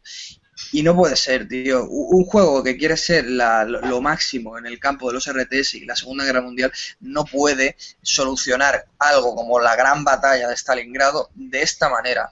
Eso en el, en el juego anterior lo tenían mucho mejor hecho. Eh, Tú la grande batalla la sentías. Tú sentías que te estabas parapetando, te sentías que estabas retrocediendo, que tenías que esperar al ataque aéreo. Sabes que cualquier cosa aguantando te daba la vida. Entonces, en este no está igual representado. Yo, Y yo es, que, como digo, una decepción. lo que pido para, para esta generación es hacer un juego otra vez de la Segunda Guerra Mundial y, y hacer una, buen, un buen juego de, de la batalla de Stalingrado, pero sin scripts, por favor. O, sea, o al menos lo menos posible, pero que no sea como un Call of Duty de un script, otro script, otro script. Es que eso cansa, tío. Sí. Ah, porque fíjate, en el Company of Heroes eh, hay un DLC que es la batalla de Stalingrado, o sea, te quedas. Pero si ya la he hecho en la campaña, pues ahora igual la habían quitado, ¿sabes lo que te quiero decir? Le habían metido el recorte para vendértelo luego por DLC. En fin, una decepción. Y otro juego al que también estoy jugando eh, es el Legend of Gri- Grimrock 2. Eh, el 1 ya era una pasada, era un, un juego para ¿Pero de qué va el juego? Es, es como. Es un Dungeon Crawler. ¿Tú has jugado a Age of Beholder o algo así? No, no, no. ¿No? Nada del estilo de. de No, yo en- es que. No, estos juegos se quedaban muchos en PC, entonces. Bueno, pues es del estilo. No es eh, un RPG al uso, aunque sí que tienes eh, stats, tienes subida de nivel, tienes equipo, todo esto. Sí que es un RPG, pero no, no se siente así. Es como, digamos, para que os hagáis una idea, es un Zelda a Link to the Past o un Zelda a Link's Awakening. Aunque suene un poco eh, aburrada lo que estoy diciendo, yo me siento así cuando lo juego, porque es básicamente lo mismo. Tienes una, un gran mapa en el que tú vas eh, a una zona, te das cuenta de que no puedes pasar, te preguntas por qué, te quedas atascado, te vas yendo a otro sitio, te quedas atascado, te preguntas por qué, buscas, buscas, buscas, hasta que al final te das cuenta de un detalle que te permite conseguir el martillo y gracias al martillo consigues desbloquear una zona que está también eh, en papiol, es- está muy lejos, vas allí, tal.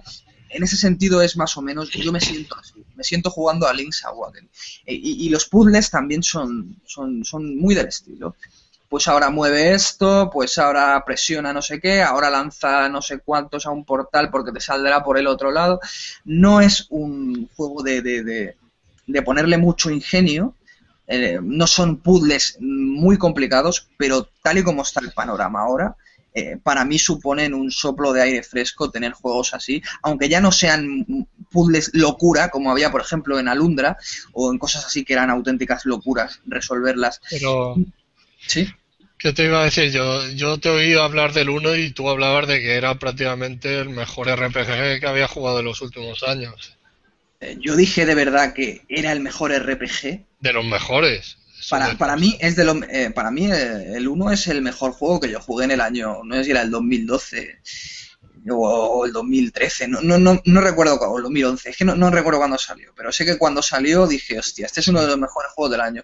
Como RPG, lo que se dice RPG, eh, dudo que yo haya dicho que es uno de los mejores RPGs, porque para ser un buen RPG tienes que tener la profundidad de un RPG, ya sabes, algo así como un Baldur's Gate o, algo así. Pero sí que como juego a mí me, me ilusionó mucho, porque juegos así ya se han perdido a día de hoy. A día de hoy es casi todo un pasillo para adelante. Solo hay que ver un Charted que se suponía que tenía puzzles, o eso decía Naughty Dog, y, luego eran mover cuatro manivelas y que se te abriera una puerta. Y esto aquí no es así, aquí te lo tienes que currar un poquito más.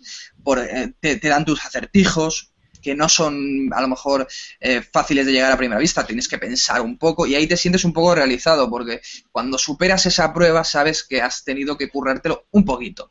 Y esto es algo que, a día de hoy se está perdiendo y lo que a mí me ilusiona de verdad. Pues eso, me siento como un Zelda en primera persona con un combate a lo, a los Dungeon Crawler. ¿Esto, ¿Esto qué significa? Pues cuatro personajes en uno y tú vas dándole al, al ataque de cada personaje, a la magia que quieres hacer y tal. Es todo un, un batiburrillo de géneros, pero muy bien implementado y muy, y muy resultón y que a mí me está pareciendo una delicia. Debo llevar unas 20 horas o 15 o 20 horas y me lo he pasado de muerte. Todavía no me lo, no me lo he acabado, me queda bastante, pero se siente un auténtico juego old school, pero también puesto actualizado al día de hoy, digamos. Una recomendación fantástica que está a 20 euros. Y además son finlandeses. pero es en inglés. Es en inglés, es lo malo, pero bueno, no es un inglés difícil. Ya, pero, a mí es que eso de no, no, sé qué palabra es esta, voy a coger el diccionario. Bueno, pero joder, yo he jugado y creo que solo ha habido una palabra que era que no sabía que era. Más nivel de inglés que yo, tío. tampoco creo que tenga tanto, creo que todos hemos jugado muchos juegos de inglés, en inglés, ¿no? Y es que ya te digo, intento no jugarlos por eso, para no tener que estar mareándome. Bueno, eh, la cosa es que no es un inglés difícil. Puede ser un impedimento para gente. No sé si lo van a, traducir, creo que el primero no lo llegaron a traducir. Pero, bueno, a lo mejor en Clan de Lan. ¿En? En Clan de Lan a lo mejor. En Clan de Lan sí, puede ser. Eh, de hecho, el 1 puede ser que esté traducido. Yo no lo sé, pero puede ser que esté traducido. Igualmente es una aventura genial. Yo me lo, me lo estoy pasando en grande, reviviendo esos momentos de antaño, tío. ¿Alguna pregunta? No. Yo me ha quedado bastante claro de porque yo sí que le seguí la pista, además porque lo vi en un vídeo de Slowblues hace unos meses y me llamó la atención, pero no me me echaba para atrás, eh, no sé, no lo veía como mi tipo de juego. A lo mejor a la segunda, la segunda parte le, le doy una oportunidad cuando esté un poco rebajada. Yo casi que recomiendo a la gente que empiece por la segunda parte porque el primero es una única mazmorra. Y claro, eso puede rayar a la gente. Claro, ese no se sentía como un Zelda, pese a que tenía cosas de Zelda, como pues lo mismo que este, los puzzles y tal. No se sentía como un Zelda porque al final estabas metido en una dungeon. Era prácticamente un of Beholder puro y duro. Este es más un Zelda Wannabe porque es al exterior, tienes tus distintas zonas eh, con las distintas ambientaciones, por ejemplo, tienes una zona más desértica, tienes una zona más oscura, más de cementerio, tienes una zona más verde, más alegre. Eh, es, muy, a mí me recuerda mucho al Zelda y yo creo que para una persona que, que, le guste más o menos el Zelda y el RPG y tal, yo creo que la segunda parte le, convencerá más que la primera, que es más para los, los puristas ¿no? del Dungeon Crawler. En fin, bueno, un detalle, eh, acabo de buscarlo y sí, Clan de Lan hizo una traducción, así que la gente que tenga un interés, un mínimo interés en el juego, que sepa que pueden ah, ¿hay traducción? Sí, pero ya te digo, no oficial, ¿eh? de Clan de, Lan. Sí, sí, la, primera parte. Sé la web que es, eh, o sea, es cojonuda esa web. Pues nada, si tengo curiosidad, pues en algunas rebajas. Eso es lo que os iba a decir. Mm, yo me esperaría a los que más, a los que os interese, pero de miedo el tema del inglés y tal. La segunda parte os esperáis a que Clandelan lo traduzca y en una ofertilla de Steam os lo pilléis. Que al menos si no os gusta, que, que no os duela, ¿sabes? Porque si no, ya cargaréis contra mí y mal. Y te tiramos del podcast. En fin, pues ya está, ¿no? Sí. Sí.